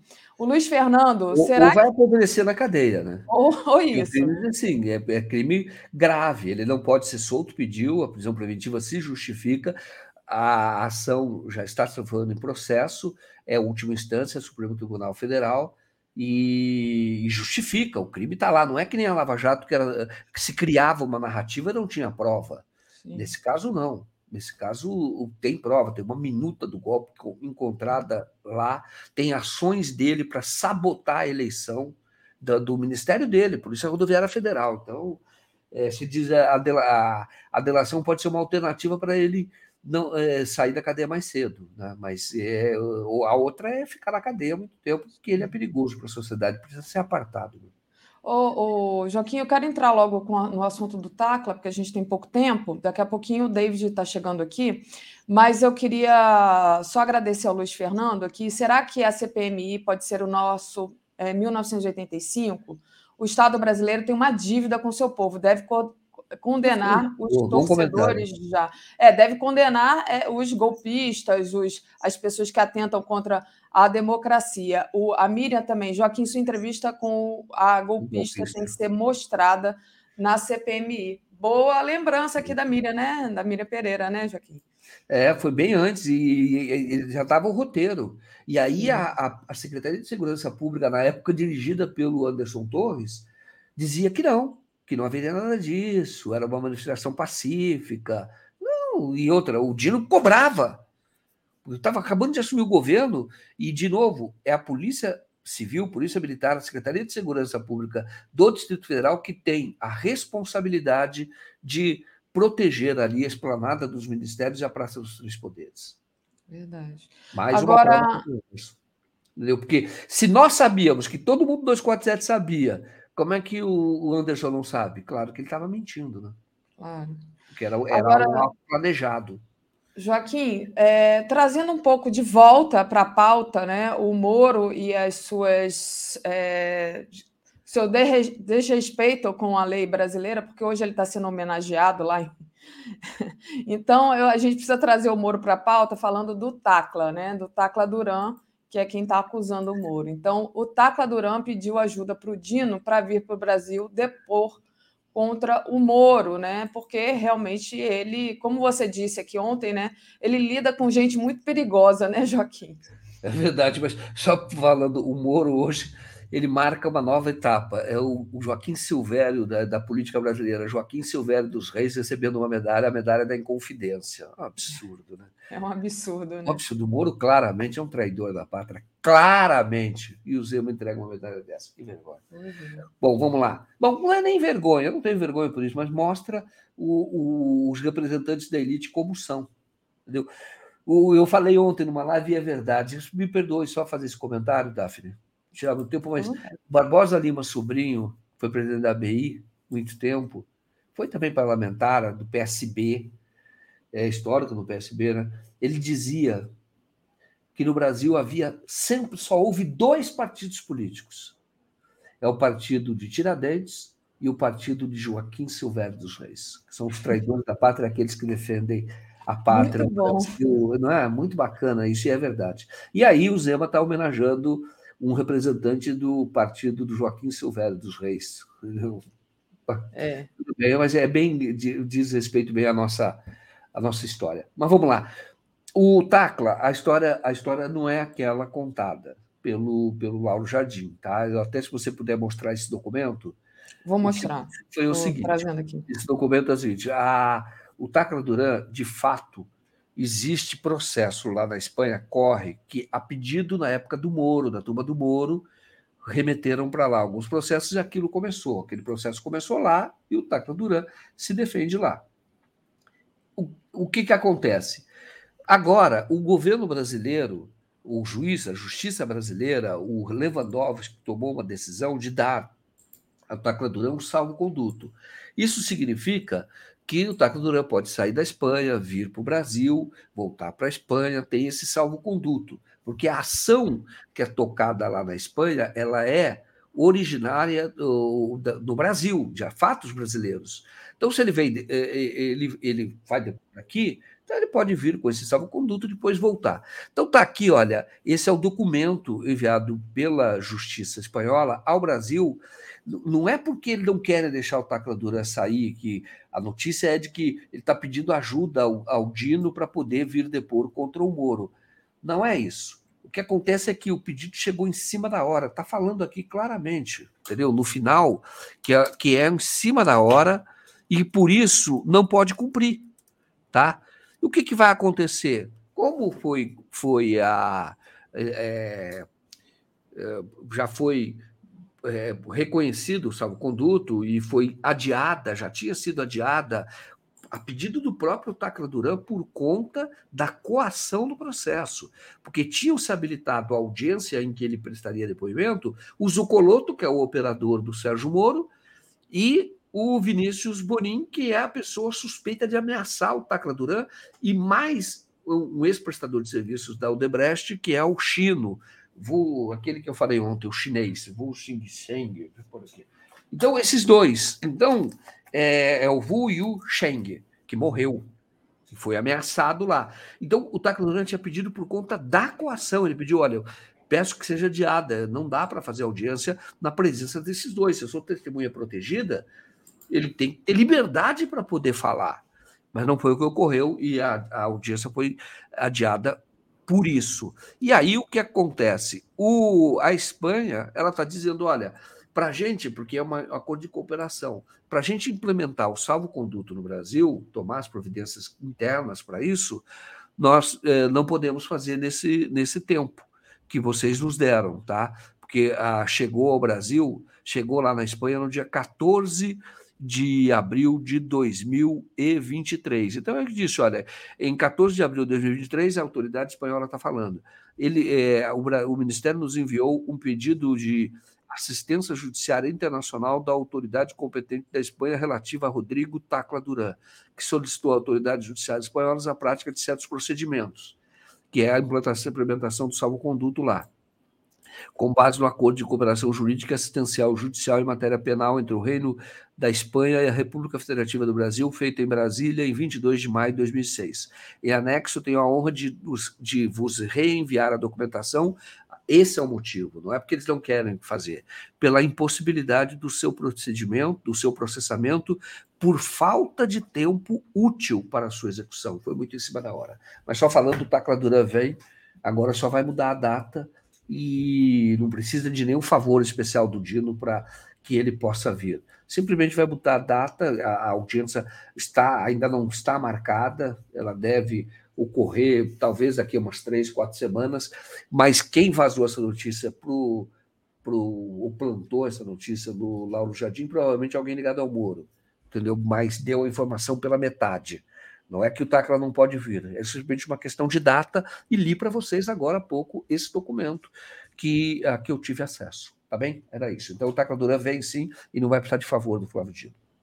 Tá, eu tô com um problema aqui com o David, é, Joaquim. O David está aqui nos bastidores, mas ele tá, ele não está conseguindo escutar a gente. Pedi para ele tentar aqui mudar o celular ou mudar o fone para ver se ele está escutando. Bom, uhum. David, estou aqui de olho. Se você conseguir escutar a gente, você você faz um sinal. E aí, peraí, deixa eu ver aqui. Deu certo, ó. Essa, não falha, não falha. Não tem problema nenhum, tá? É sempre um prazer estar dialogando com você, conversando com você das manhãs, viu, Daphne? A gente faz uma boa dupla aqui com toda essa comunidade muito carinhosa também, que cobra quando tem que cobrar. Então é sempre uma satisfação muito grande estar aqui. Mas o horário é do David, que vocês sigam bem aí, uma live bastante com bastante informação e muita análise, tá bom? Sim, ele está se ajeitando ali, enquanto isso a gente é, lê aqui os, os superchats, Joaquim. Deixa eu agradecer demais ao pessoal que está acompanhando a gente aqui, lembrando que é muito importante vocês deixarem o like e compartilharem essa live, né? É, vamos lá. A G GBMen diz: Bom dia, Daphne. Acho que é uma boa pergunta. Quem estava com essas imagens? Quem as escondeu e por quê? Ah, é porque chegou atrasado aqui seu superchat, você me desculpa, mas falando lá justamente das imagens do dia 8. Reginalíssima, Joaquim, parabéns pela live com o professor Vilauta, da UFMG. É da UFOP ele, né? Se não me engano. Não, não, ele é, da, ele é titular de História da Universidade Federal de Minas Gerais. Comentou ah, tudo tá, isso do Joaquim Silvério, do o Joaquim Silvério sendo homenageado hoje lá em Ouro Preto. Isso. E o, a Júnia Lage mandou aqui. Joaquim é, também homenage, é, tem homenagem é, ao juiz ladrão. O juiz ladrão, está lembrando ela aqui, lembrando do. É, é o Joaquim Silvério dos Reis, sendo homenageado é, pelo Zema, lá em Minas. Exatamente. E é isso, Joaquim. Obrigada demais por ter vindo aqui nesse feriado, segurar a nossa mão, minha do público. Não, tudo bem, é sempre um prazer, como eu disse. Esse aqui não é o Silvio, esse aqui é o Rock, viu? Que é o irmãozinho. Ah, é o Rock. É, esse é, é, o irmãozinho do Silvio, tá bom? É isso. Tá bom. O, o Rock tá deitado ali, ó, tá? Até mais. Beijo, valeu. Beijo, tá. Deixa eu trazer aqui agora nosso querido David Bacelar. Bom dia, David, tudo bem? Bem, bom dia, Daphne, bom dia a todos e todos que estão aqui conosco no Bom Dia 247. É, tá tudo bem, Daphne, mas é, infelizmente não tão bem assim, porque infelizmente ontem, é, no final da manhã, início da tarde, nós perdemos um grande companheiro que foi o companheiro Luiz Lorezon. Muitas pessoas o conhecem, ele é dirigente da Federação Única dos Petroleiros e Petroleiras, atuava ali no estado de Pernambuco, com uma relação muito forte com os movimentos sociais, principalmente o MST, MTST, MPA, MAB, Levante Popular da Juventude, Movimento Brasil Popular.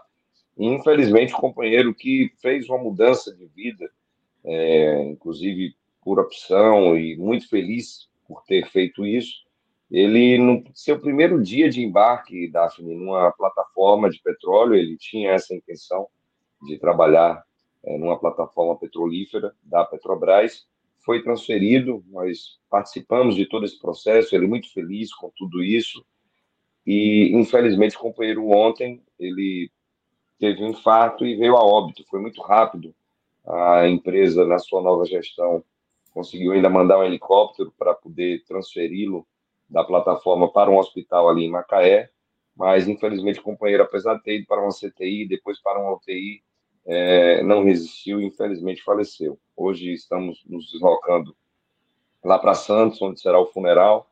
O corpo do companheiro Lorenzona chegando por volta de 13 horas ali em Santos. Nós estamos chegando lá para fazer essa última homenagem a esse grande companheiro, é o companheiro Lorenzon, companheiro que deixa aí um legado de muita luta, de muita resistência. Ele que foi muito é, ativo durante toda a pandemia, sem dúvida alguma, o nosso dirigente mais atuante durante a pandemia, ele que ajudou a fazer as ações solidárias ali, principalmente no Recife, nas palafitas do Recife, é, ajudou a construir três cozinhas é, solidárias, coletivas, que a FUP também apoiou essas cozinhas junto com outras entidades. O Lorezon sempre nessa capacidade grande de articulação e de solidariedade. Um companheiro muito, muito alegre, muito feliz, companheiro que sempre, quando chegava ao Rio de Janeiro, São Paulo, quando vinha à Bahia da Frente, tinha um cuidado, né, um carinho em trazer um bolo de rolo, uma cachaça, uma camisa é, da CUT ali de Pernambuco, do Sindipetro. Infelizmente, perdemos o companheiro com apenas 55 anos, está deixando o filho na sua adolescência, a sua mãe. Toda a solidariedade aqui a, aos familiares, aos amigos, amigas, companheiros e companheiras do nosso grande amigo, companheiro Lorenzo.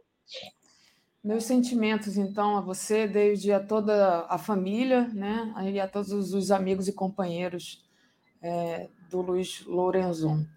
E então, David, queria, bom, primeiro queria começar contigo, né, te dando parabéns, né? Parabéns, David, você foi convidado para integrar o Conselho de Desenvolvimento Econômico Social Sustentável, né? E o Conselho de Participação Social da Presidência da República, né? Queria saber, conta para gente qual vai ser o seu papel nesses conselhos, o que, que isso representa para a categoria petroleira. É um avanço no meu humilde ver aqui, no meu, na minha visão.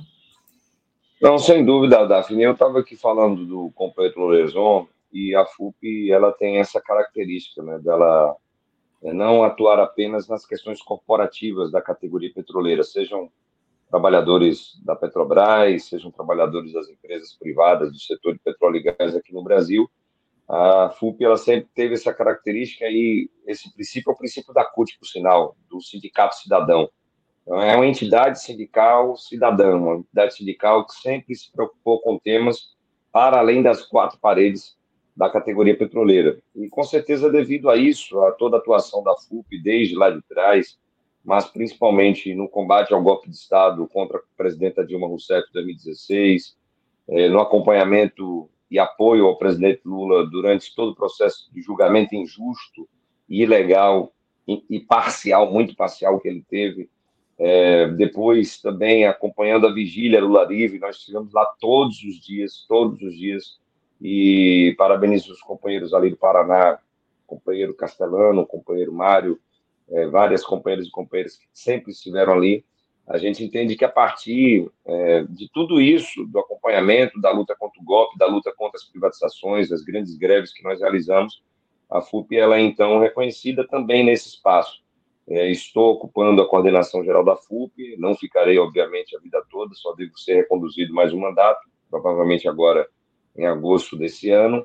E para nós, da FUP, da categoria petroleira, é motivo de satisfação, sim, estarmos nesses dois conselhos. O Conselho de Participação Social, Daphne, ele terá um papel muito importante e um desafio grande é, de aconselhar o presidente Luiz Inácio Lula da Silva. São 68 conselheiros e conselheiras que, ligados a movimentos sociais, a entidades da sociedade civil organizada, que estão é, com a tarefa primeira de nós ajudarmos na construção do plano plurianual participativo, um PPA ele vai ser diferente dos anos anteriores. Foram seis anos em que nós não tínhamos diálogo algum com a sociedade civil organizada, muito menos com os movimentos sociais. E, felizmente, esse conselho é criado para nós ajudarmos a esse plano ser construído com a participação da população brasileira. Então, teremos aí é, diversas plenárias nos estados, 26 plenárias, também uma plenária no Distrito Federal. Depois, teremos a consolidação de tudo isso, das propostas que virão, não somente das plenárias, mas também que virão é, do, da plataforma digital que está sendo construída e que vai ser liberada agora em maio, onde é, a cidadão, cidadão poderá contribuir com suas propostas também de forma direta. Então, isso deve ser consolidado aí por volta do mês de junho e julho. Em agosto, o governo federal deve apresentar um projeto de lei para que o PPA seja aprovado dessa maneira participativa, é, democrática, no Congresso Nacional Brasileiro. É, e o Conselho de Desenvolvimento Econômico, Social e Sustentável já tem um outro perfil, um conselho que tem trabalhadores e trabalhadoras, é, pessoas que também são ligadas às grandes empresas e corporações do país, pessoas do governo, pessoas da academia. Então, nós temos aí propostas que venham objetivar a retomada do crescimento econômico, não de qualquer forma, mas com um olhar mais social e com um olhar também mais sustentável, gerando emprego, renda, observando as mudanças climáticas, observando a necessária transição energética. Então, acreditamos que poderemos contribuir muito bem nesses espaços, obviamente com a força e a contribuição da categoria petroleira e com o apoio das assessorias que estão ao nosso lado para que possamos cumprir bem essa tarefa que o presidente Lula, o ministro Padilha e o ministro Márcio Macedo nos deram. Perfeito, David. David, deixa eu agradecer aqui a todos os internautas, em particular ao Vanilton Cruz, que mandou um, um superchat, é, dizendo grande David, muito triste com a morte do companheiro Luiz Lorenzon, mas também orgulhoso com a sua participação no Conselhão. O Jorge Nascimento, companheiro Lorenzon, presente sempre, né? Então, aqui muita gente no chat também é, lembrando da importância desse companheiro infelizmente se foi. E hum, eu queria trazer uma outra, na verdade, a continuação desse assunto, né? É, justamente do, desse avanço né, que a gente está tendo agora. A nova gestão da Petrobras tem um plano de ampliação do refino no país. E isso passa, logicamente, pela restatização de refinarias que foram privatizadas, como, por exemplo, a Relan na Bahia e a Reman no Amazonas. Né?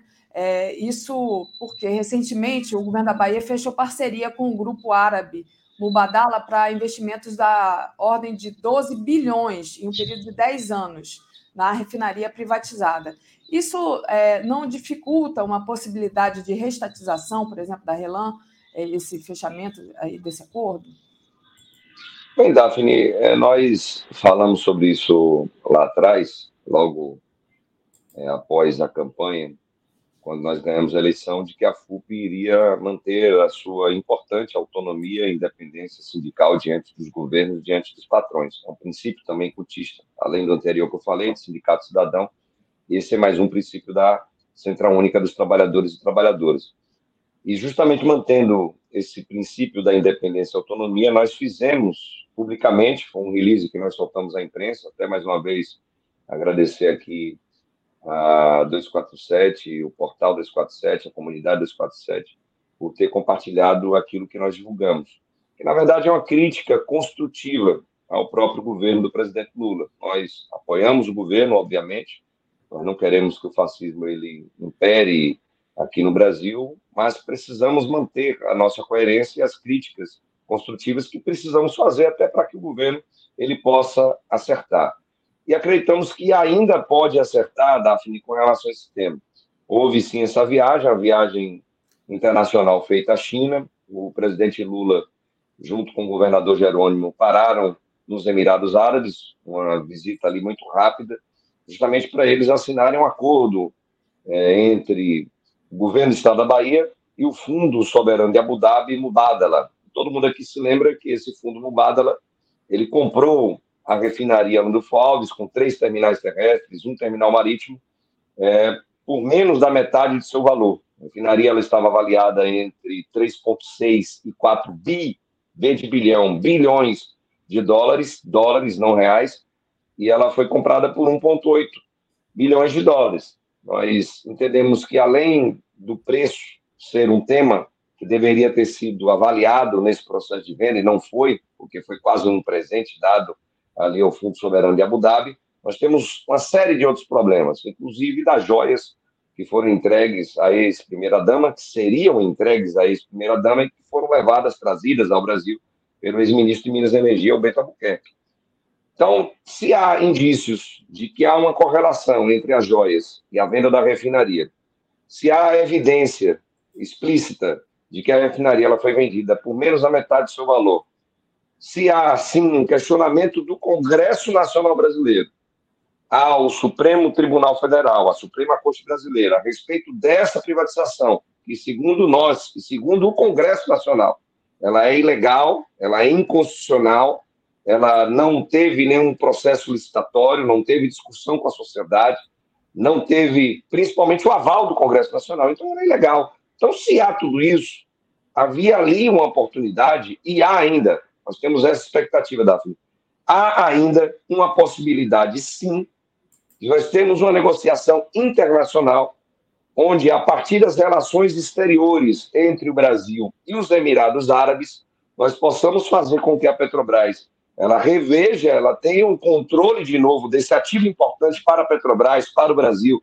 para a população baiana, nordestina e também para a população brasileira, em troca de o fundo Mubadala que quer ganhar dinheiro, seja com a refinaria, seja com o porto, seja com o aeroporto, seja com a rodovia, seja com a, com a ponte, seja com seja lá o que for, que o governo pudesse ofertar outros ativos para o fundo Mubadala que poderia, então, o Fundo Mubadala fazer esse investimento de 12,5 bilhões, por exemplo, de reais, não em dólares, não é um valor tão considerado assim para o que tivemos aí de privatização aqui no Brasil e do que ele comprou esse fundo, a refinaria. Poderia investir, então, em plantas petroquímicas, entrando, por exemplo, na Braskem, em parceria com a própria Petrobras. Lembrando que a Odebrecht, a antiga Odebrecht, hoje Novonó, ela quer vender as suas ações da Braskem grande empresa petroquímica, não só brasileira, mas internacional hoje. Então, pô, poderia entrar nesse negócio.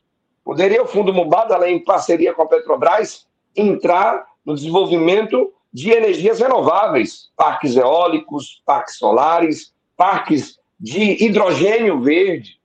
E, sinceramente, nós não compreendemos porque essa oportunidade não foi aproveitada nessa viagem feita ali aos Emirados Árabes. Como nós temos um apreço, um carinho, um amor muito grande pelo presidente Luiz Inácio Lula da Silva, nós acreditamos que isso ainda será feito, estamos buscando esse espaço de diálogo para que isso venha a ser feito pelo governo federal brasileiro, que, como ele mesmo disse, foi uma privatização é, ilegal, inconstitucional, prejudicial ao povo brasileiro. Então, é uma oportunidade, além das ações judiciais que aqui acabei de falar, para nós reavermos a refinaria para a Petrobras, consequentemente para a população brasileira. Perfeito. O Luiz Matos mandou aqui um recado para a gente. Toda privatização é criminosa e essa com provas incontestes.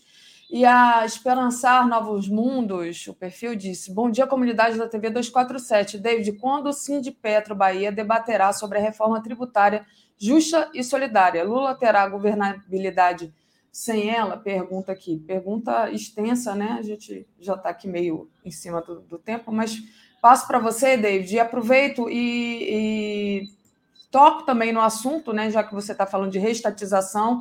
É, da Eletrobras, notícia de hoje, né? A Eletrobras dizendo aos investidores é, que a sua privatização, também criminosa, pode ser desfeita, né?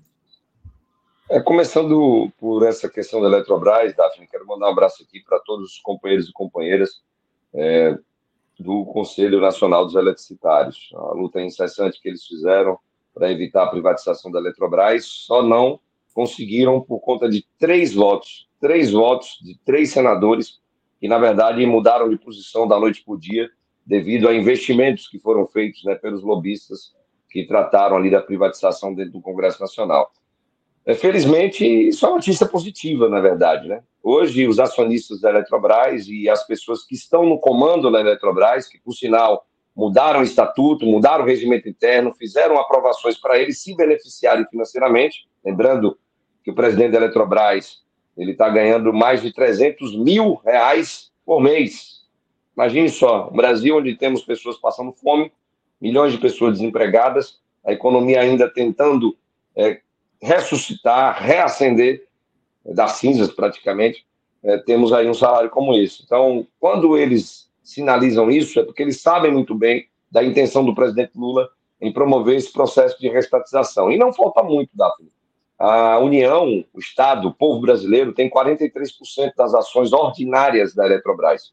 Basta apenas, então, a União comprar 7% mais uma ação para ter o controle acionário da Eletrobras de volta. É óbvio que isso é uma luta grande, que deverá ser travada dentro do Congresso Nacional. Mas até os próprios congressistas, que hoje estão, mesmo eles sendo de direita, estão vendo os prejuízos dessa privatização para suas bases eleitorais. Então é tempo de nós pressionarmos sim para que essa reestatização ela saia. E o que o companheiro aqui colocou sobre a reforma tributária, não somente o Sindicato Bahia, não somente a FUP, mas também a CUT, e os movimentos sociais estão debatendo esse tema importante da reforma tributária. Sabemos que é algo que é importantíssimo para o governo federal e estamos vendo aí a luta que vai ser travada no Congresso Nacional para nós termos. Mas o que é importante, em suma, de tudo que está posto na reforma tributária, é, como disse o presidente Lula, de nós colocarmos aí o povo, principalmente o povo pobre brasileiro, dentro do orçamento da União, com uma tributação reduzida principalmente em cima de consumo, e termos a tributação dos ricos, que por sinal não pagam imposto de renda em cima de dividendos, em cima de herança, em cima de grandes fortunas. Então precisamos mudar isso e há uma possibilidade de nós fazermos isso a partir da reforma tributária que sim tramitará dentro do Congresso Nacional Brasileiro. Valeu, David. Obrigada. Bom final de feriado para você. Bom final de semana. Obrigado. Obrigado, Daphne. Mais uma vez aqui, deixar um abraço, solidariedade para todos os amigos, amigas, companheiros, companheiros, companheiro Lorezon. A gente está se deslocando aqui da Bahia lá para Santos. Muitas pessoas estão indo para lá para prestar essa última homenagem ao nosso grande companheiro, que terá é, o seu funeral aí hoje à tarde. Forte abraço, bom final de semana a todas e todos. Perfeito. Tchau. Comentário de Tereza Cruvinel. Bom dia, Tereza. Bom dia, Daphne. Bom dia, comunidade. Bom feriado para todo mundo. Bom feriado, Tereza. Vamos lá, vamos aqui fazer a nossa parte, né? Vem aí a CPI do golpe do dia 8 de janeiro, né? Você escreveu para mim, os golpistas vão se arrepender de terem insistido nisso, né? É, realmente me parece que vai ser um tiro no pé, né? Parece é, que o governo está montando aí um time bom para esse embate, né, Tereza? E quando a gente vê o nível do, dos parlamentares da oposição, a gente já fica querendo esquentar o óleo para estourar a pipoca. Passo para você fazer uma análise aí sobre esse possível tiro no pé. Pois é. é queriam tanto essa CPI, agora o governo quer. É, então venham, né? Vão para a parada. Olha só, é, todos nós lem nos lembramos de como a CPI da Covid é, foi importante para criar ali um movimento, uma sintonia da sociedade civil é, com uma certa luta né, ali contra o negacionismo, em defesa das vacinas, é, em defesa de uma política de saúde, de enfrentamento da pandemia, de transparência nos gastos públicos com a saúde naquelas circunstâncias, enfim, é, tudo aquilo é, foi possível diante é, com a CPI, com as transmissões ao, ao vivo, é, aquele sucesso todo que fazia a CPI da Covid. Eu até ouso dizer que a CPI da Covid ela é, teve ali uma influência prévia importante para o resultado posterior da eleição. Né? A CPI ajudou a criar a, a percepção, a convicção de uma boa parcela da sociedade de que Bolsonaro nunca mais, não dava mais para continuar, não era possível reeleger um presidente é, como aquele que tinha permitido a morte de 600, naquele momento da CPI, 600, 600 mil pessoas. Né? Chegamos a mais de 700 mil, mas vamos lá naquele momento, né?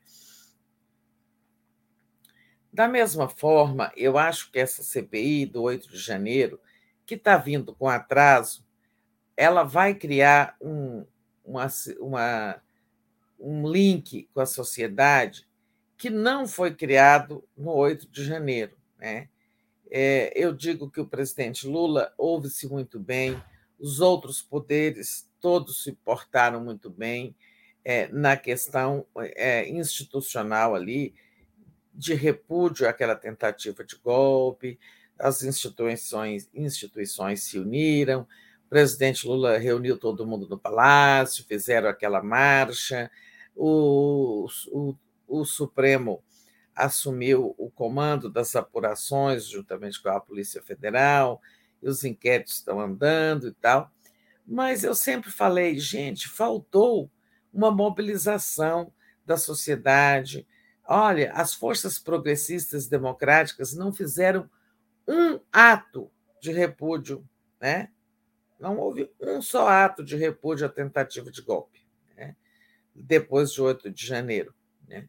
O presidente não fez um pronunciamento à nação, não houve aquela a, um, a necessária comoção da sociedade, sabe?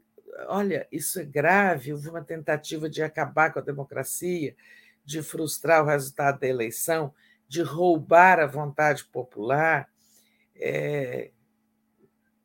Essa, isso que não houve em janeiro pode ouvir a, a, a, haver agora, porque a, a CPI vai mostrar quem financiou, quem participou do golpe, quem estava macomunado, quem foram os principais agentes dentro do Estado, quem eram os militares do GSI, quem eram os policiais federais que facilitaram as invasões, enfim, nós vamos saber coisas que ainda não sabemos.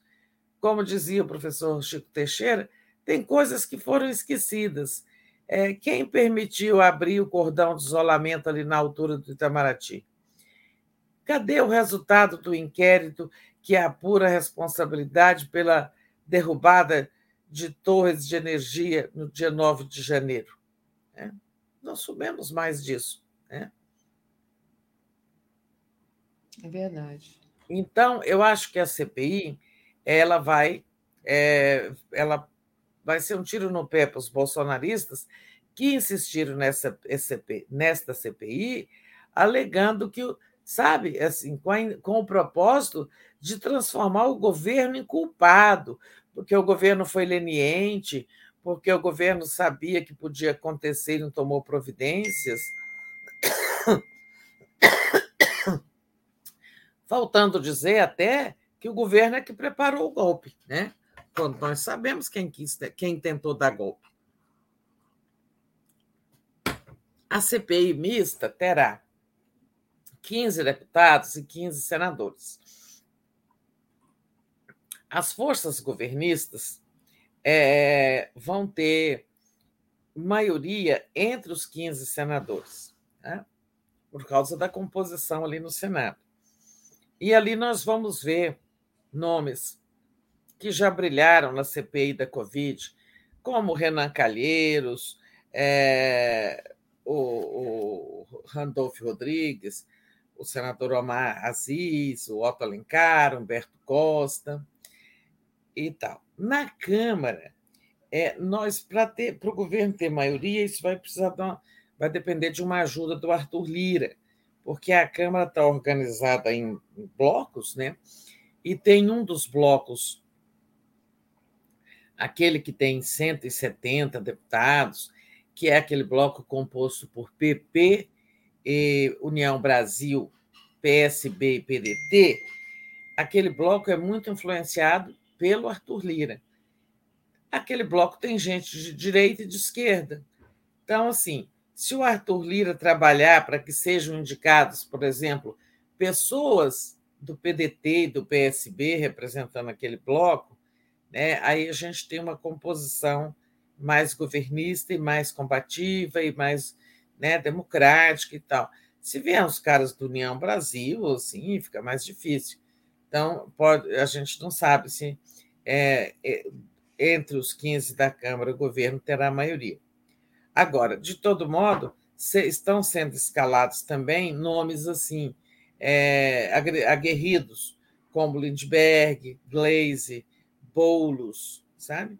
É, pessoas com boa capacidade de combate para enfrentar ali a turma bolsonarista. Claro que eles também vão querer botar lá a Carla Zambelli, o Eduardo Bolsonaro, eles também vão botar os, os pitbulls deles lá. Nossa, é assim, vai ter que ter segurança dentro da sala da CPI, né? Mas vai ser divertido, hein? É, vamos ver, né? A Carla Zambelli entregou a arma dela, eu tenho até um certo receio, não pode entrar armado lá na sala da CPI, não. É, pois é, ali tem que ter muito cuidado. É.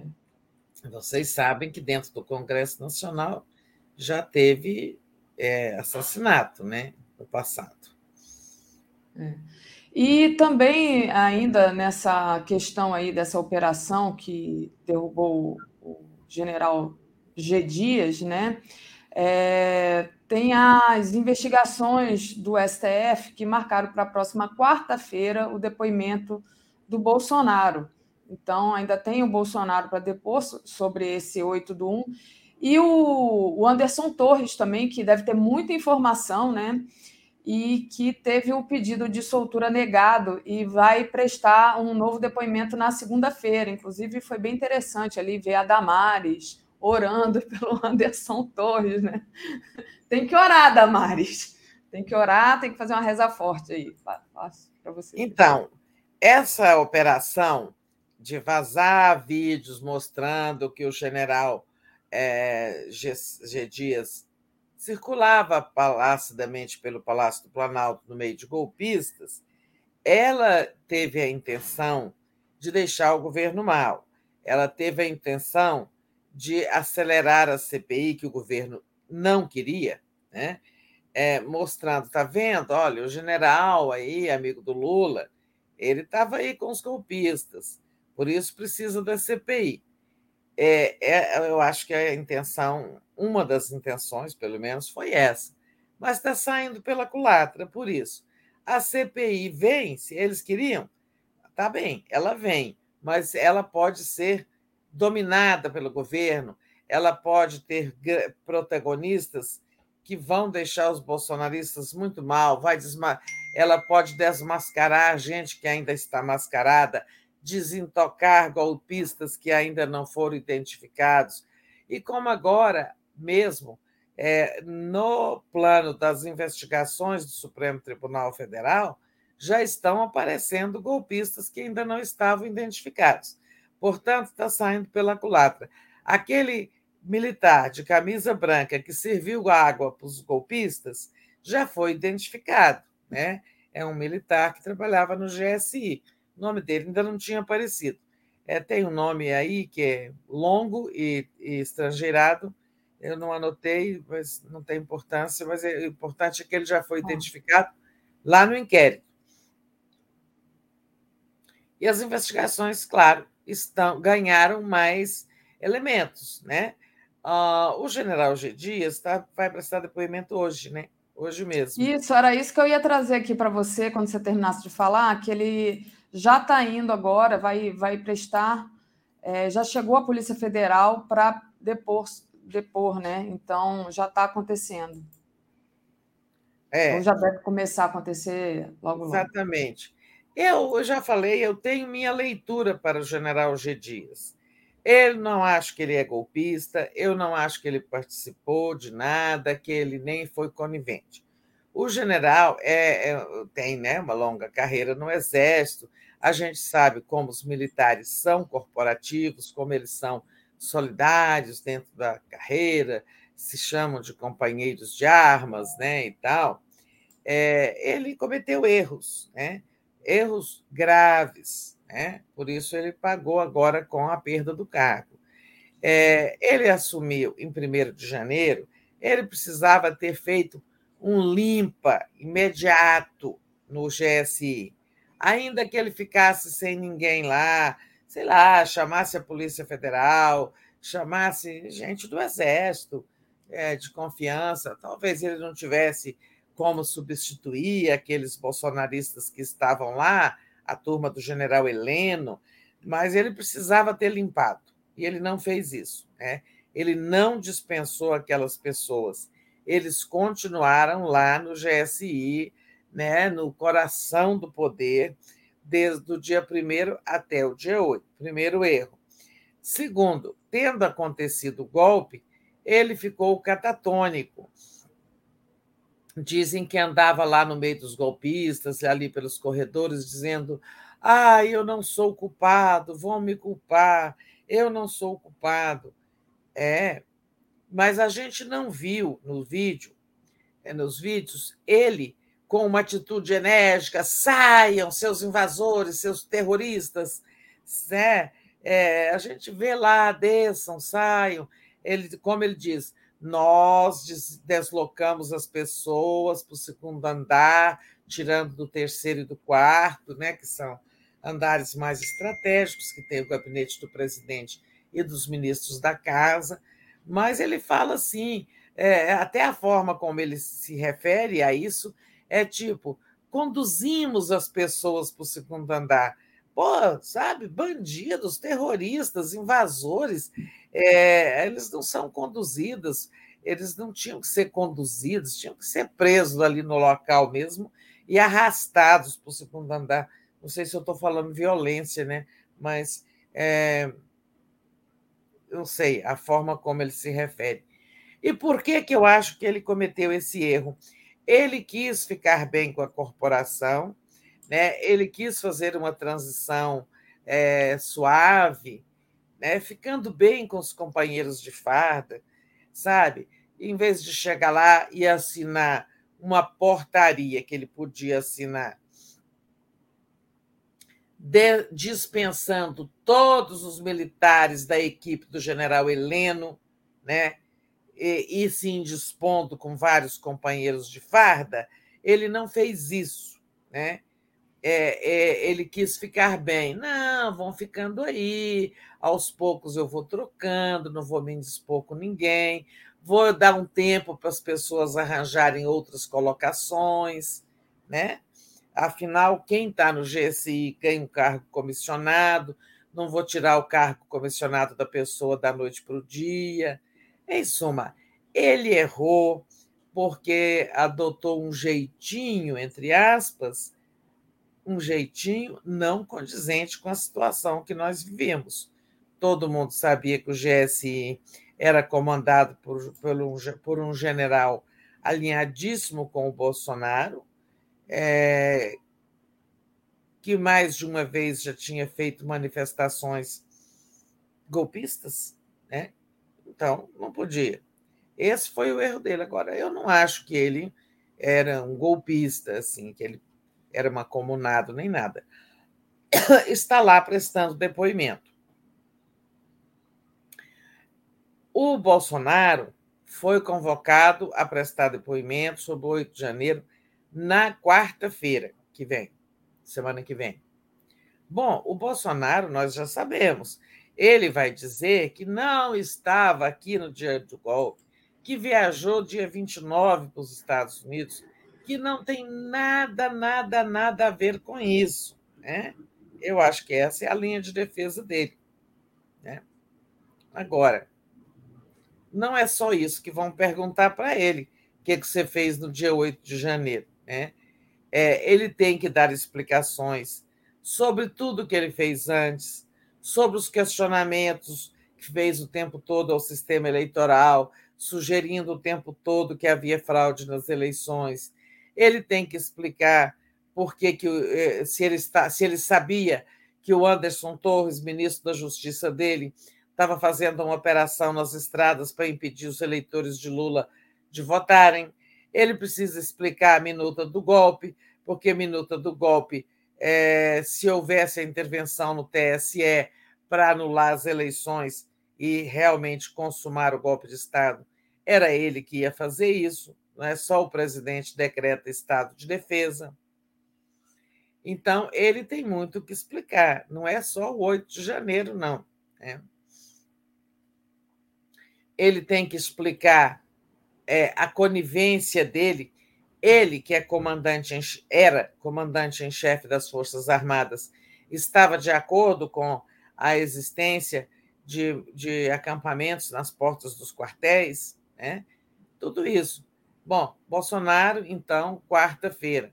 Bom, Bolsonaro está lascado, né? Porque na questão das joias, toda hora tem novidade. Hoje mesmo teve novidade, um auxiliar do, do tenente-coronel Mauro Cid, que era aquele auxiliar ajudante de ordens preferido do Bolsonaro, pau para toda obra, o ajudante de Mauro Cid declarou lá para a Polícia Federal que sim, as joias das Arábias estavam destinadas ao acervo pessoal do Bolsonaro, ou seja, o Bolsonaro ia mesmo se apossar daquelas joias, daquela fortuna. Então, tá mal. O cronograma aí do Bolsonaro tá mal. Agora, na segunda-feira, quem vai prestar depoimento de novo é o Anderson Torres. Neste momento, ó, como eu digo que a operação Tabajara de derrubar o chefe do GSI saiu pela culatra, você veja, ontem havia um pedido é, de soltura do Anderson Torres. A Procuradoria-Geral da República deu até parecer favorável, mas o Supremo negou, dizendo que ele tem muito que explicar ainda, é, ele vai continuar preso e tal. Resposta: neste momento, o bolsonarismo está mantendo nos trend topics do Twitter é uma, uma hashtag é, Libertem Anderson Torres, tá? Inútil, né? Porque não é não é hashtag que vai fazer é, o ministro é. Alexandre Moraes está preocupadíssimo com essa hashtag, Tereza. É. Ele nem dormiu. Exato. Perdeu os cabelos. Exatamente isso que eu queria dizer. Ninguém vai mover o ministro Alexandre de Moraes a hashtags, né?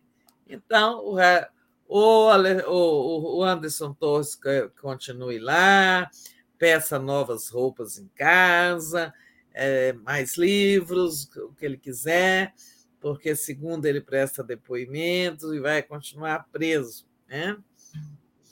E, muito provavelmente, vai ser conduzido ao Congresso Nacional, devidamente algemado, não sei, para prestar depoimento à CPI. Muito bem. Tereza, deixa eu trazer aqui o nome da, do militar do GSI que deu água para os golpistas. É o José Eduardo Natália de Paula Pereira, né? Que ocupava o cargo de coordenador de segurança de instalações nos palácios presidenciais no dia 8 de janeiro, e que acompanhava o Bolsonaro e o Mourão em viagens. Então, assim, apareceu o rostinho dele, o nomezinho dele, a ligação dele com o Bolsonaro e com o Mourão. Tá aí. É. Pois é, ele ficou com dó dos golpistas, providenciou água gelada, né? Coitados, estão desidratados aí dessa andança pela esplanada, né? É. Ah, sim, o que tem o nome estrangeirado, eu me confundi, não é esse aí, não. É o outro, que também é, tem o nome saiu agora, é o auxiliar do Mauro Cid, é, aí é o caso das joias, o que declarou que as joias é, iam mesmo para o acervo do Bolsonaro. Esse é um, um outro militar, né? É outro militar mas também não tem importância. O importante é o que ele disse. Tá? Uhum. É, é, é, o Cleiton Henrique Rochuk. É, esse nome aí, que não, não posso é. memorizar um, um é sobrenome. É, deve ser sulista. É, lá no sul tem essa comunidade, essas comunidades todas polonesas, ucranianas, né? E tal. É. Tereza, deixa eu agradecer aqui ao pessoal, pedir para o pessoal deixar o like, compartilhar essa live, tornar-se membro aí do YouTube, fazer uma assinatura solidária em brasil247.com.br apoio. Vamos, vamos lá. Ah, é, Carlos Eduardo Lessa, para o Bozo, a queima de arquivo é necessária. Sandra Nunes, Tereza, ele não teria a menor condição de enfrentar. Errou em acreditar que as câmeras não estavam filmando e decretar sigilo. Foi ingênuo. Diz a ah, Sandra. Ah, sim, além de tudo, e depois ainda mentiu que não tinha os vídeos, né? Nós estamos Exato. falando do general é, é, G. G. Dias. Erros, ele cometeu erros em série, né? Sim, isso. É, ele cometeu erros em série. Mas, assim, ele não era, eu ah, na, na minha leitura, ele não era um golpista. Ele é um militar que, que tentou ficar bem com Lula e com os, com os militares ao mesmo tempo.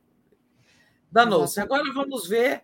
Lá está com todo o seu equilíbrio é, o, o, o ministro interino né? Capelli, Ricardo Capelli, que virá aqui amanhã às 10 horas da manhã no Bom Dia, inclusive. Vai estar ah, Capelli, Capelli e Dino sempre generosos conosco.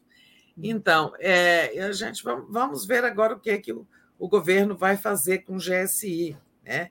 Agora, é preciso ter um gabinete de segurança, ou uma equipe de segurança, todo governo tem. É, sei, alguma solução tem que ter. Agora, não dá para civis, civis não podem fazer a segurança de um presidente da República. Né? Tereza, só terminando aqui nossos superchats, né? O Demócrito Miranda, o companheiro Lonezon, também participou ativamente conosco em ações do Pedal Livre em Recife, sempre alegre e muito comprometido com a luta política e social aqui, lembrando o Demócrito desse companheiro petroleiro que infelizmente nos deixa. Ah, e aí é, o Clides diz: Bom dia, será assim tão difícil afastar esse povo? Aí ele fala dos bolsonaristas que continuam infiltrados nos, nos cargos do, lá do governo. Né? Mari Melo disse assim: os parques eólicos e solares têm causado impactos negativos sobre a vida das famílias agricultoras quilombolas no Nordeste. E a Janelage, hoje estou mandando chat para Daphne bloquear o gado é, a luta não tem hora para acabar. Júnia, vou procurar aqui o nome que você falou. Tenho bloqueado aqui. Agora, o bom é que hoje tem tanto bolsonarista aparecendo aqui no chat. Toda vez que eles brotam aqui nesse chat é porque eles estão desesperados. Né? Quando a situação está é, melhor para o lado deles, eles não aparecem aqui. Agora, quando a situação fica feia para o lado deles, como é essa a, aparição aí dessa CPI na ofensiva, né, e não mais na defensiva do governo, eles começaram a brotar aqui. Então, Júnior, tô de olho, tá? Tereza, queria trazer uma outra, um outro assunto para você falar, né?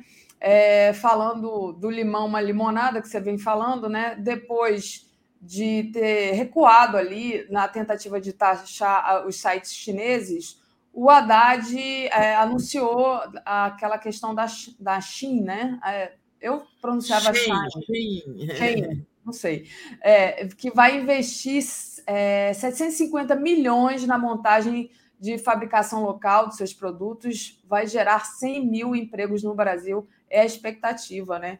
Então, também é alguma coisa ali que é, virou para os ventos viraram para o lado bom, né, Tereza? É, outra reversão, né? O Haddad, eu acho que estava tomando uma medida certa de taxar esses sites que burlam impostos, mas é, isso contrariou muito a classe média. O presidente e a Janja pediram para reverter a medida, reverteu a taxação. É, e essa tal de Shine e, e, outros sites também ficaram aí na boca do povo, é, entraram nas holofotes e tal. A empresa, o Haddad, primeiro, criou um imposto para que essas empresas, esses sites estrangeiros, essa plataforma de venda, é, para operar no Brasil, elas têm que pagar o imposto. Elas concordaram, porque não é justo, né? não é uma concorrência leal.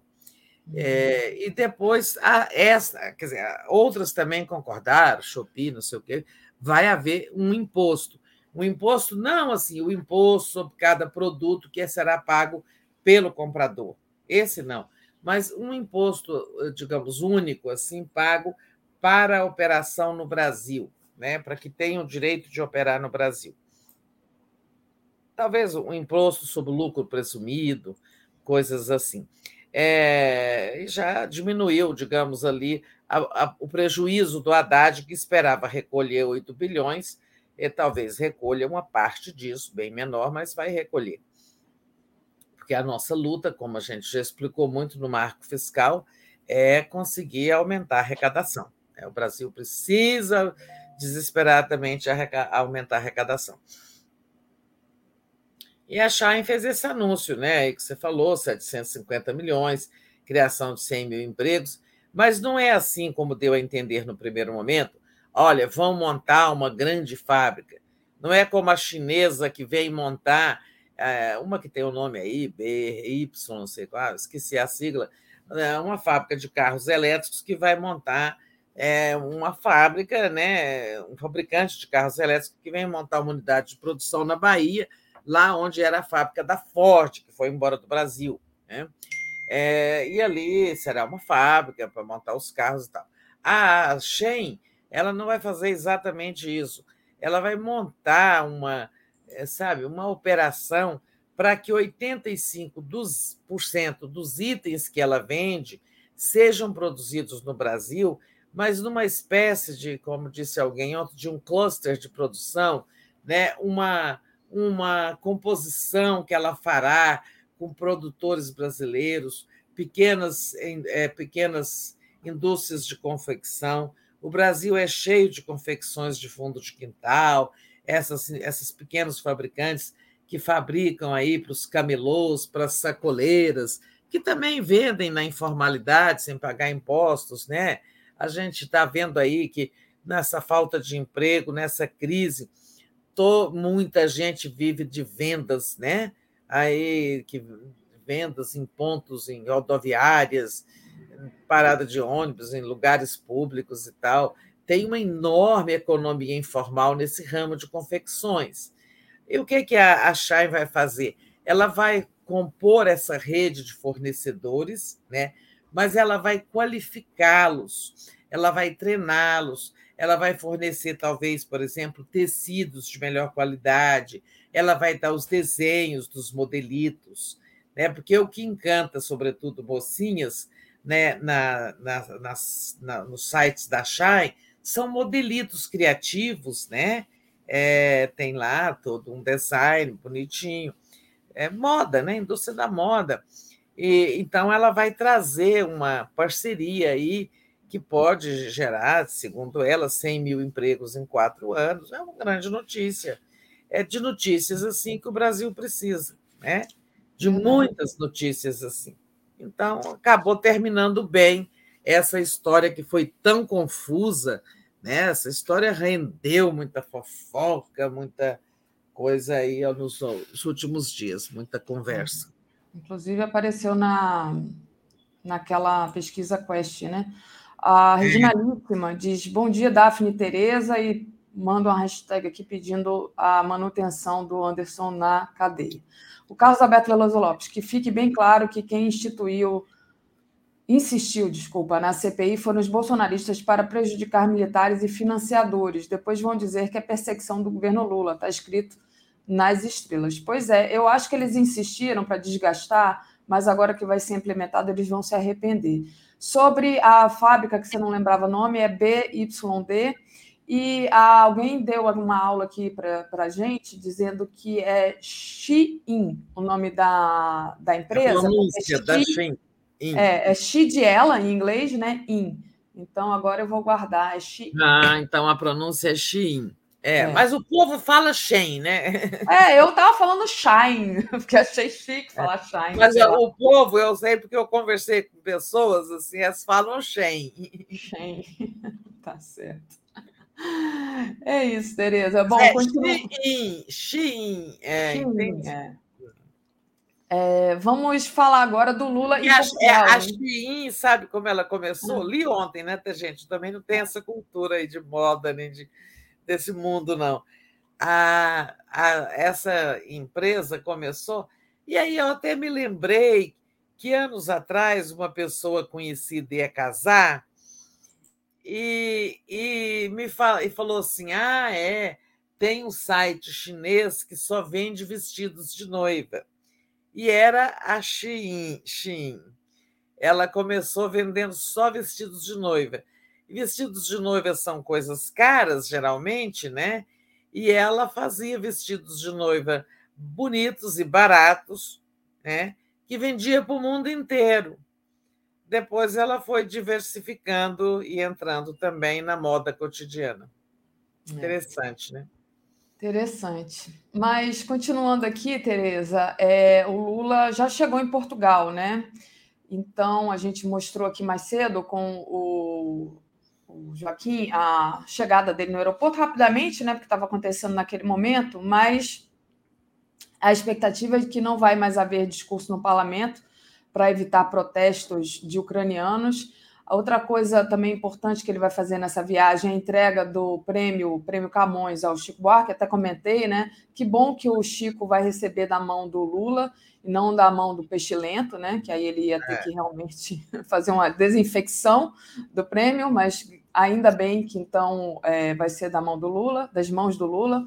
E o ponto alto mesmo dessa participação é a participação na cúpula, é, dessa viagem, aliás, é a participação da cúpula luso-brasileira, que não acontece desde 2016, é, com o relançamento das relações bilaterais e assinaturas de 13 acordos. Então, é uma viagem importante também, né, Tereza? Para se ter uma ideia né, de como as relações internacionais brasileiras evoluíram no período Bolsonaro e mesmo no do Temer, né? Você vê, a cúpula luso-brasileira é um encontro periódico, então, é, que marca essas relações especiais, né? históricas, afetivas, culturais, que o Brasil tem com Portugal. Também foi seu colonizador, mas é de quem herdamos tanta coisa também, né? A língua, para começar. Então, há uma relação aí superadas todas as coisas do passado, há uma relação muito especial é, e é muito importante para o Brasil. É, hoje é o país que abriga tantos brasileiros, é uma porta de entrada importante para o Brasil na União Europeia, para produtos brasileiros e tal. E as, até com Portugal as relações se deterioraram ao ponto de não haver a cimeira luso-brasileira, como dizem eles, né? eu sempre impliquei com esta palavra cimeira. Em vez de cúpula, eles dizem a cimeira, né? Cimeira. Então, a cimeira não acontece desde 2016 e a cimeira era anual, né?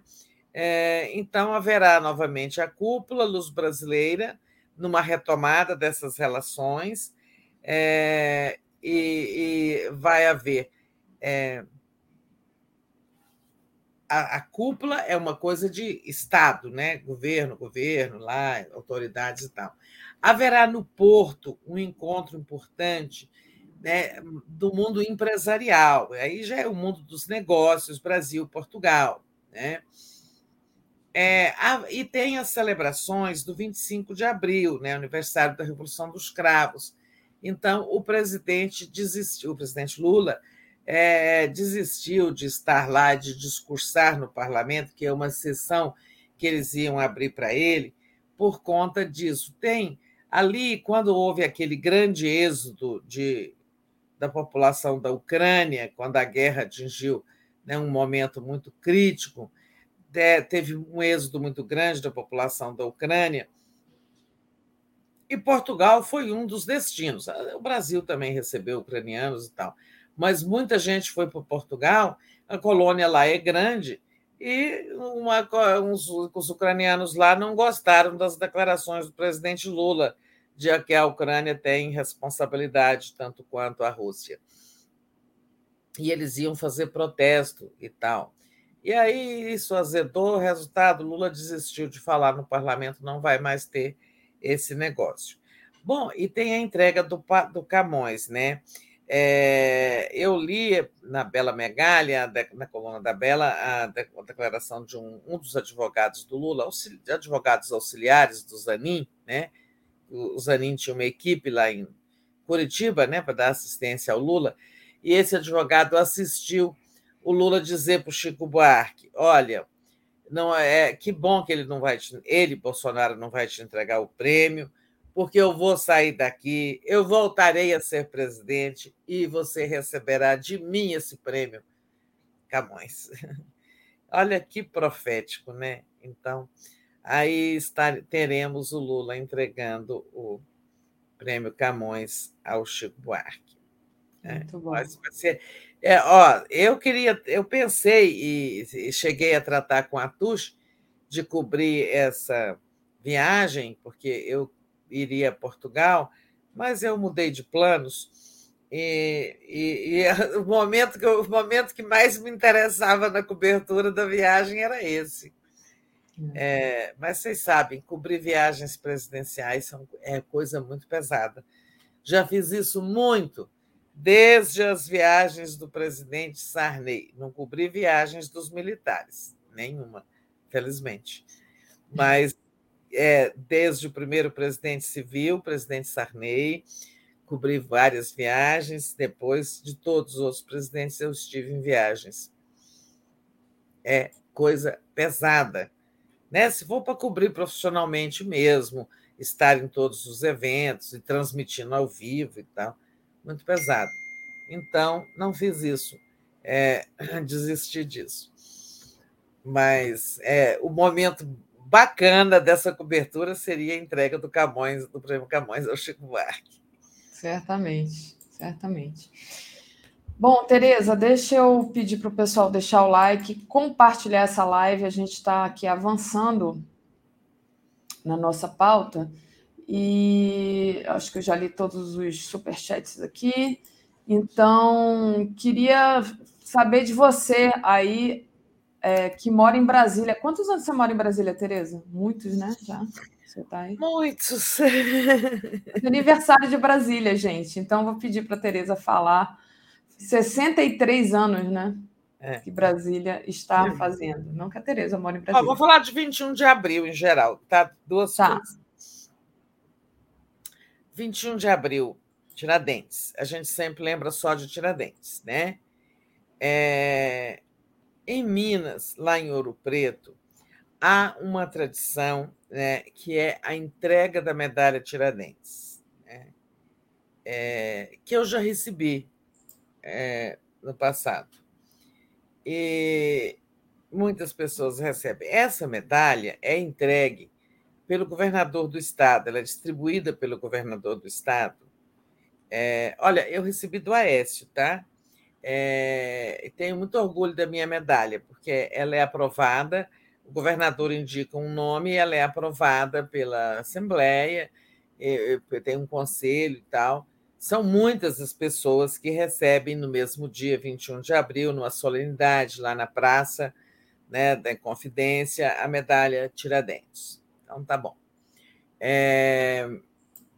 Eu acho que eu mereço. A... A... Acho que eu mereço. Também acho. Eu sou mineira, ela, a, a, vocês sabem, eu sou mineira. É... Hoje, o governador Zema está profanando a medalha Tiradentes, a importância da medalha Tiradentes, condecorando com ela Moro e Temer, né? dois algozes da democracia, né? da democracia pela qual lutou Tiradentes.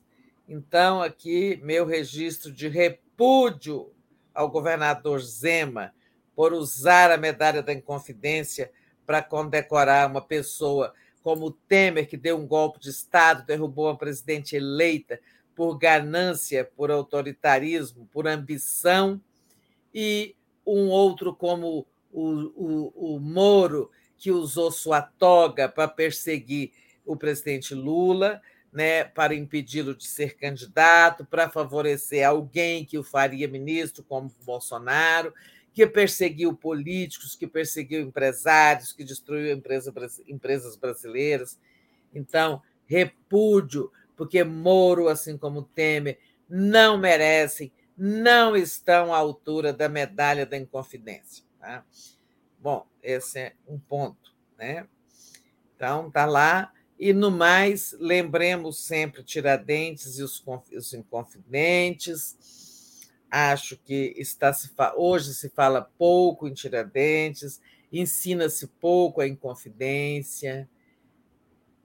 Acho que as pessoas precisam voltar a ir a Ouro Preto, não por gastronomia, mas também para conhecer a história, entrar ali no Museu da Inconfidência, ver as tumbas dos Inconfidentes, ler um pouco, ensinar as crianças e tal. Acho que resgatar a história da Inconfidência é, é importante, ela está muito esquecida.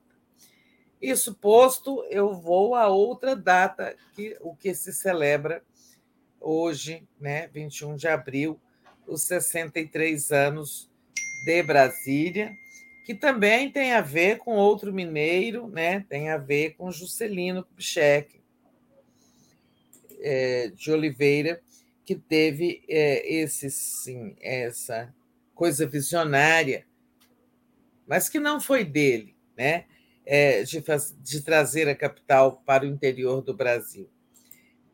A ideia da capital né, é, de trazer a capital do Rio de Janeiro para o interior do Brasil, ela começou muito antes, lá no Império, com o Barão de Van Hagen, que já viajava, já viajou aqui, fez uma viagem para conhecer é, o Planalto Central, a mando do imperador, né?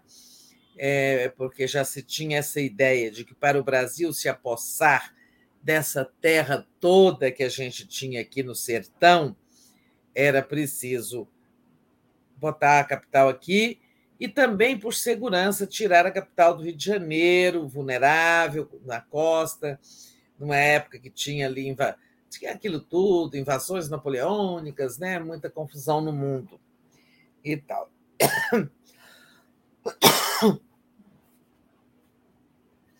Depois veio para o Brasil, desculpem, hein? Depois veio ao Brasil um senhor Deixa eu ver se eu tenho. Vou contar rapidamente essa história, tá? É, veio ao Brasil um senhor belga chamado Luiz Cruz, brilhante intelectual, cientista, né? astrônomo, biólogo, tudo. É, e Luiz Cruz havia estudado em Paris com Joaquim Nabuco, um abolicionista brasileiro, que falou muito do Brasil e tal. Aí um dia Luiz Cruz apareceu, resolveu vir ao Brasil, chegou no Rio de Janeiro. Ah, cadê Joaquim Nabuco? Ah, tá para o Rio Grande do Sul. Mas ele ficou ali pelo Rio, acabou conhecendo o imperador Dom Pedro II. Acabou com o Dom Pedro II gostava muito de intelectuais, né? É, e acabou ficando ali amigo do Dom Pedro II, que lhe deu uma tarefa. Você vai construir o Observatório Nacional o, astro, o Observatório Astrológico Astronômico Nacional, né? que até hoje existe, claro, que já modernizou, mas foi fundação do Luiz Cruz, e outras tarefas é, científicas foi lhe dando o, o imperador, né? o imperador. Às vezes, é, à noite, Luiz Cruz é, estava no segundo andar do observatório com sua luneta, observando as estrelas, e escutava um batido na porta. E ele perguntava: Quem é? Sou eu, Pedro. Ele falava entre, e os dois ficavam ali a ouvir estrelas, olhando estrelas. Né? Luiz Cruz recebeu depois uma missão é, do imperador. Construir uma missão de cientistas que tivesse, sabe, biólogos, é, zoólogos, geógrafos e tudo mais, e viesse explorar o Brasil Central e demarcar o lugar onde já seria construída uma nova capital brasileira. Só que aí o imperador foi derrubado, houve a proclamação da República. E então, em 1904, o governo da República é, determinou a realização da Missão Cruz. Tá? E Luiz Cruz veio para cá com essa missão, é, veio até Uberaba de trem, né? Eu conheço todo esse roteiro, percorre a minha região, né? essa é uma história linda. É, e depois, em 50 mulas, com muitos equipamentos científicos, astrolábios, não sei o quê, muitas aquelas fotografias, máquinas fotográficas, que existem fotografias lindas dessa viagem, né? É, eles se deslocaram, vieram subindo, subindo, e até bem perto de onde hoje é Brasília, foi demarcado uma local, um local. Mas não só isso fizeram, eles mapearam rios, florestas, locais, acidentes geográficos, a vegetação, fizeram todo um relatório que se chama hoje, é um documento histórico da maior importância, que se chama Relatório Cruz. Né? Este relatório é importantíssimo, complementa o do, do Barão de Van Hagen, feito uma, muitos anos, uns 50 anos antes, não sei, esqueci as contas aqui, mas décadas antes. E, e este relatório faz, então, é, assim, é o primeiro, é o documento mais importante completo sobre o Planalto Central, então desconhecido, né? Porque havia tido aqui o ciclo do ouro em Goiás, mas aquilo tinha acabado, etc. É, relatório Cruz. Mas isso vai para as gavetas de novo. Né? Até que, então, a ideia da nova capital já estava lá. Né? É... E depois fazem um marco, é, até em função do relatório Cruz, é lançado um marco fundamental aqui onde hoje é Planaltina. Ali tem uma pedra fundamental é, usando o relatório Cruz como referência, aqui será erigida a nova capital. Mas não foi aí. Juscelino se torna presidente. Um dia ele está fazendo um comício aqui em Jataí e, e um goiano, que até pouco tempo era vivo, pergunta: É verdade que se o senhor for eleito, o senhor vai construir a nova capital aqui em Goiás? E ele fala: É verdade. E aí nasce a promessa de Juscelino. Né? E, e aí, então, vocês já sabem o resto da história. O Juscelino é, depois nomeia uma, uma comissão que vem aqui e, nome, e, e escolhe um outro lugar, que é hoje onde é o plano piloto, que não é o lugar do Luiz Cruz, porque faz um, é um pouquinho para mais para baixo, é, porque faz avaliações diferentes e, de acordo com o projeto Lúcio Costa, tinha que ter um lago. Lá era entre três lagoas naturais, aqui ia ter um lago diferente, precisava dos afluentes, dos córregos, etc. Em suma, por uma série de razões, a, mudança, a, a Brasília não é construída no mesmo lugar. Essa cidade está fazendo 63 anos, mudou a face do Brasil, mudou a vida, mudou o destino de muitos brasileiros, sobretudo mudou o destino do Brasil graças a ela, nossa soberania foi estendida a grande parte né, do país que nós não dominávamos. Graças à construção de Brasília, foram rasgadas as estradas até a, até a Amazônia, como a Belém Brasília. É, não que estrada seja sempre boa, rasgando a floresta, mas graças a Brasília, a soberania se estendeu sobre a Amazônia e sobre todo o oeste né, e o norte isso foi muito importante, o desenvolvimento se espalhou. Isso aqui, que vier uma Idade Média, eu mesma nasci na Idade Média, essa face do Brasil mudou graças a Brasília, cidade que eu amo, cidade que eu vivi, vivo há é, não sei quantos anos, assim, é, 70, é, cheguei aqui em 72, quantos anos que eu moro aqui, não sei, 50? 50. É. Dependendo então, do 51. E aí era adolescente. É, aqui eu estudei, aqui eu fiz minha vida profissional, fui para o Rio de Janeiro, vivi uns anos, voltei para cá, etc. Então, Viva Brasília, queria compartilhar essas histórias com vocês. Tá? Tem muitas exposições hoje na cidade, tem muitos eventos, etc. Eu hoje, inclusive, quero falar de um livro. Né? Hoje tem muitos eventos na cidade, mas eu quero falar especialmente aqui, ó, Hoje tem às 17 horas, lá no Brasília Palace, o primeiro hotel de Brasília, mas que hoje, é, hoje foi reformado, tem é lá, lá no restaurante Oscar, é, tem era um hotel que foi criado para abrigar as pessoas que vinham para cá trabalhar, os arquitetos, as pessoas do governo, mas hoje ele já foi reformado, ele tem outra natureza, né? É, é, é comercial, não era mais, era do governo, né, naquele tempo. Então, é, hoje vai ter o livro lá que é uma biografia do Pedro Gordilho, que é um, um advogado que veio para Brasília em 1961, no começo da cidade. Ele tinha 22 anos, é uma pessoa histórica aqui da cidade, está contando suas memórias. Ele também é um, é um pianista admirável, um humanista, um homem que cultiva a arte, uma pessoa muito, muito rica, né? O Pedro Gordilho, uma pessoa é, muito interessante, muito ligada à música, à cultura. E, e, hoje tem esse livro, às 17 horas, faz parte dessa, desse roteiro aí é, dos 63 anos de Brasília, porque ele conta muitas histórias nesse livro sobre essa travessia. Eu não tenho nenhum livro sobre essas histórias de Brasília, mas quem sabe eu escrevo algumas memórias. Eu vi essa cidade também se transformar, eu também cheguei com a poeira. Eu tenho alguns textos, né? É, eu tenho um de que eu me orgulho, porque ele é publicado numa página ao lado de um texto de Niemeyer, né? Olha! É, Cadê? Tá uma parede. Aliás, ali. Tereza, só, só te dizer que outro dia eu comprei um livro, aí estou aqui folheando o livro que eu comprei e dou de cara com uma entrevista que fizeram com você. É um livro sobre mulheres no jornalismo. Tá lá, eu esqueci o é título. É aquele livro, Elas Mudaram a Imprensa? Eu acho que é, exatamente. É, são as cinco ou seis mulheres que mudaram a imprensa. Estou lá, hein? Tá. É, porque são as mulheres pioneiras, né? É, mas esse texto é um quadro que alguém pôs numa moldura e me deu de presente. Eu não faria. Tá por aí? Quer, quer ir lá pegar para mostrar? Não, não, não, não.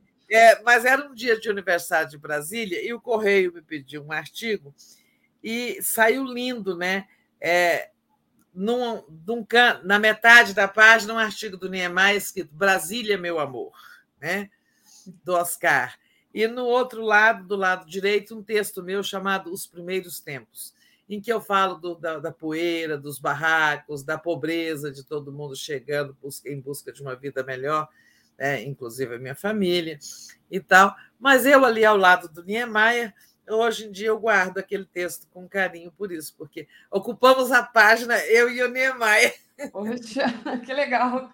Muito legal. Mas essa ideia de fazer um livro é muito legal, Tereza, porque se você já tem textos, né, só é, juntar, Não, eu, eu teria que organizar. É uma forma de contar a história. Tem que encontrar formas diferentes de contar a história de Brasília, uhum. né?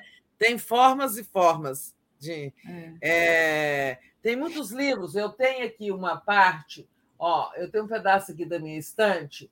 É, História de Brasília, do Ernesto Silva.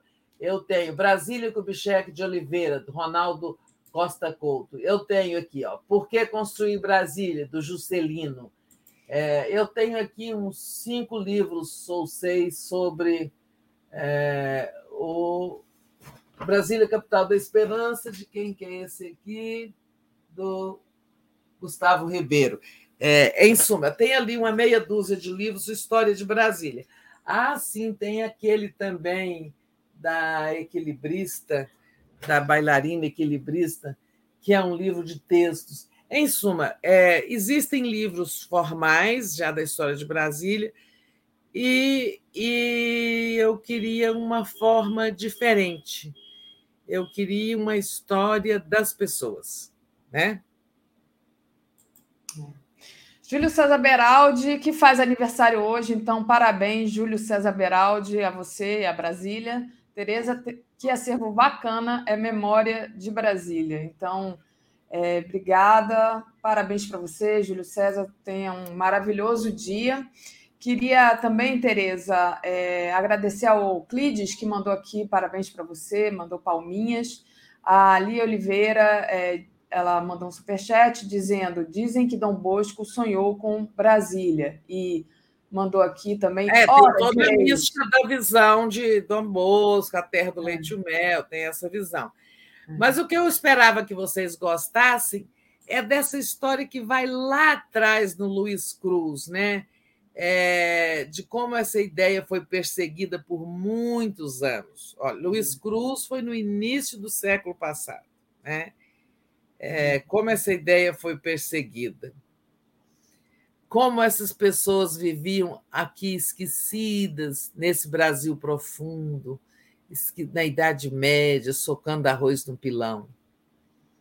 É. E hum, a Lia também disse: Ora direis ouvir estrelas do Bilac.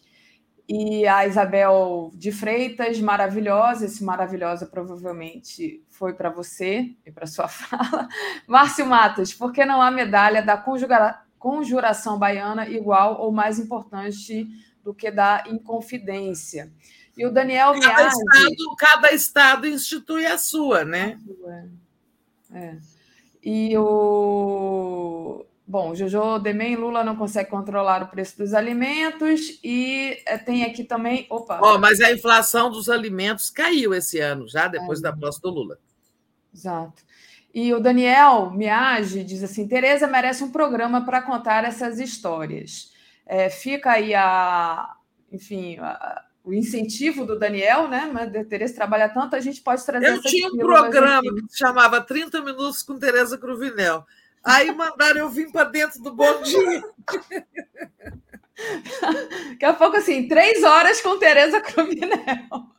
A gente pode fazer aí uns 30 minutos só para contar a história, mas então fica aí a proposta do Daniel, e mas também, claro que a Tereza está trabalhando demais porque, gente, a gente acaba aqui, o trabalho não acaba, não, tá? É porque a política continua. brasileira dá trabalho demais, né? Não é que a gente trabalha demais, é que já dá trabalho demais acompanhar a política brasileira, né? É, não é para. Ela é, que, ela é que é um negócio, uma usina de problemas e crises. Exato. Agradecer ao Márcio Matos também aqui. E aí vou dar a programação, gente. Olha, agora às 10 horas a gente vai estar tá repassando a entrevista com o Chico Teixeira, porque a Natália ficou doente, então hoje não tem veias abertas. Às 11 horas tem o Giro das 11, normalmente. Violência nas escolas e neonazismo, o ovo da serpente. Às 13 horas tem o programa de travesti com a minha amiga Sari do sedentarismo ao nomadismo. Que escola nos espera? 14 horas, Tríptico 247, o drama sobre como o trabalho informal tem destruído a vida das pessoas. Às 15 horas, o Atush, o entrevista o Rui Costa Pimenta. Às 16 horas, a Semana no Mundo, os Estados Unidos e Brasil, as novas relações perigosas. Às 17 horas, diálogos com a indústria. CNI estimula indústrias a, a aderirem ao mercado livre de energia. 17h30 tem um Léo Quadrado, 18h30, Boa Noite 247. 23 horas, a live do Conde, dizendo que amanhã de manhã a gente tem Casa das Manas, onde a gente é, vai discutir também essa questão do golpismo, né? Enfim, dos ataques ao governo Lula. E às 10 horas tem entrevista com o Ricardo Capelli aqui. Então, amanhã um bom dia imperdível. Assista também o Casa das Manas. É isso, Tereza. Então, a gente vai finalizando aqui um pouquinho até é, mais tarde hoje. Obrigada. É, um invadimos aí, mas também não tem programa das 10. É, hoje está Então tá, bom feriado para todo mundo, tá? Bom feriado, bom descanso. Tchau. Tchau.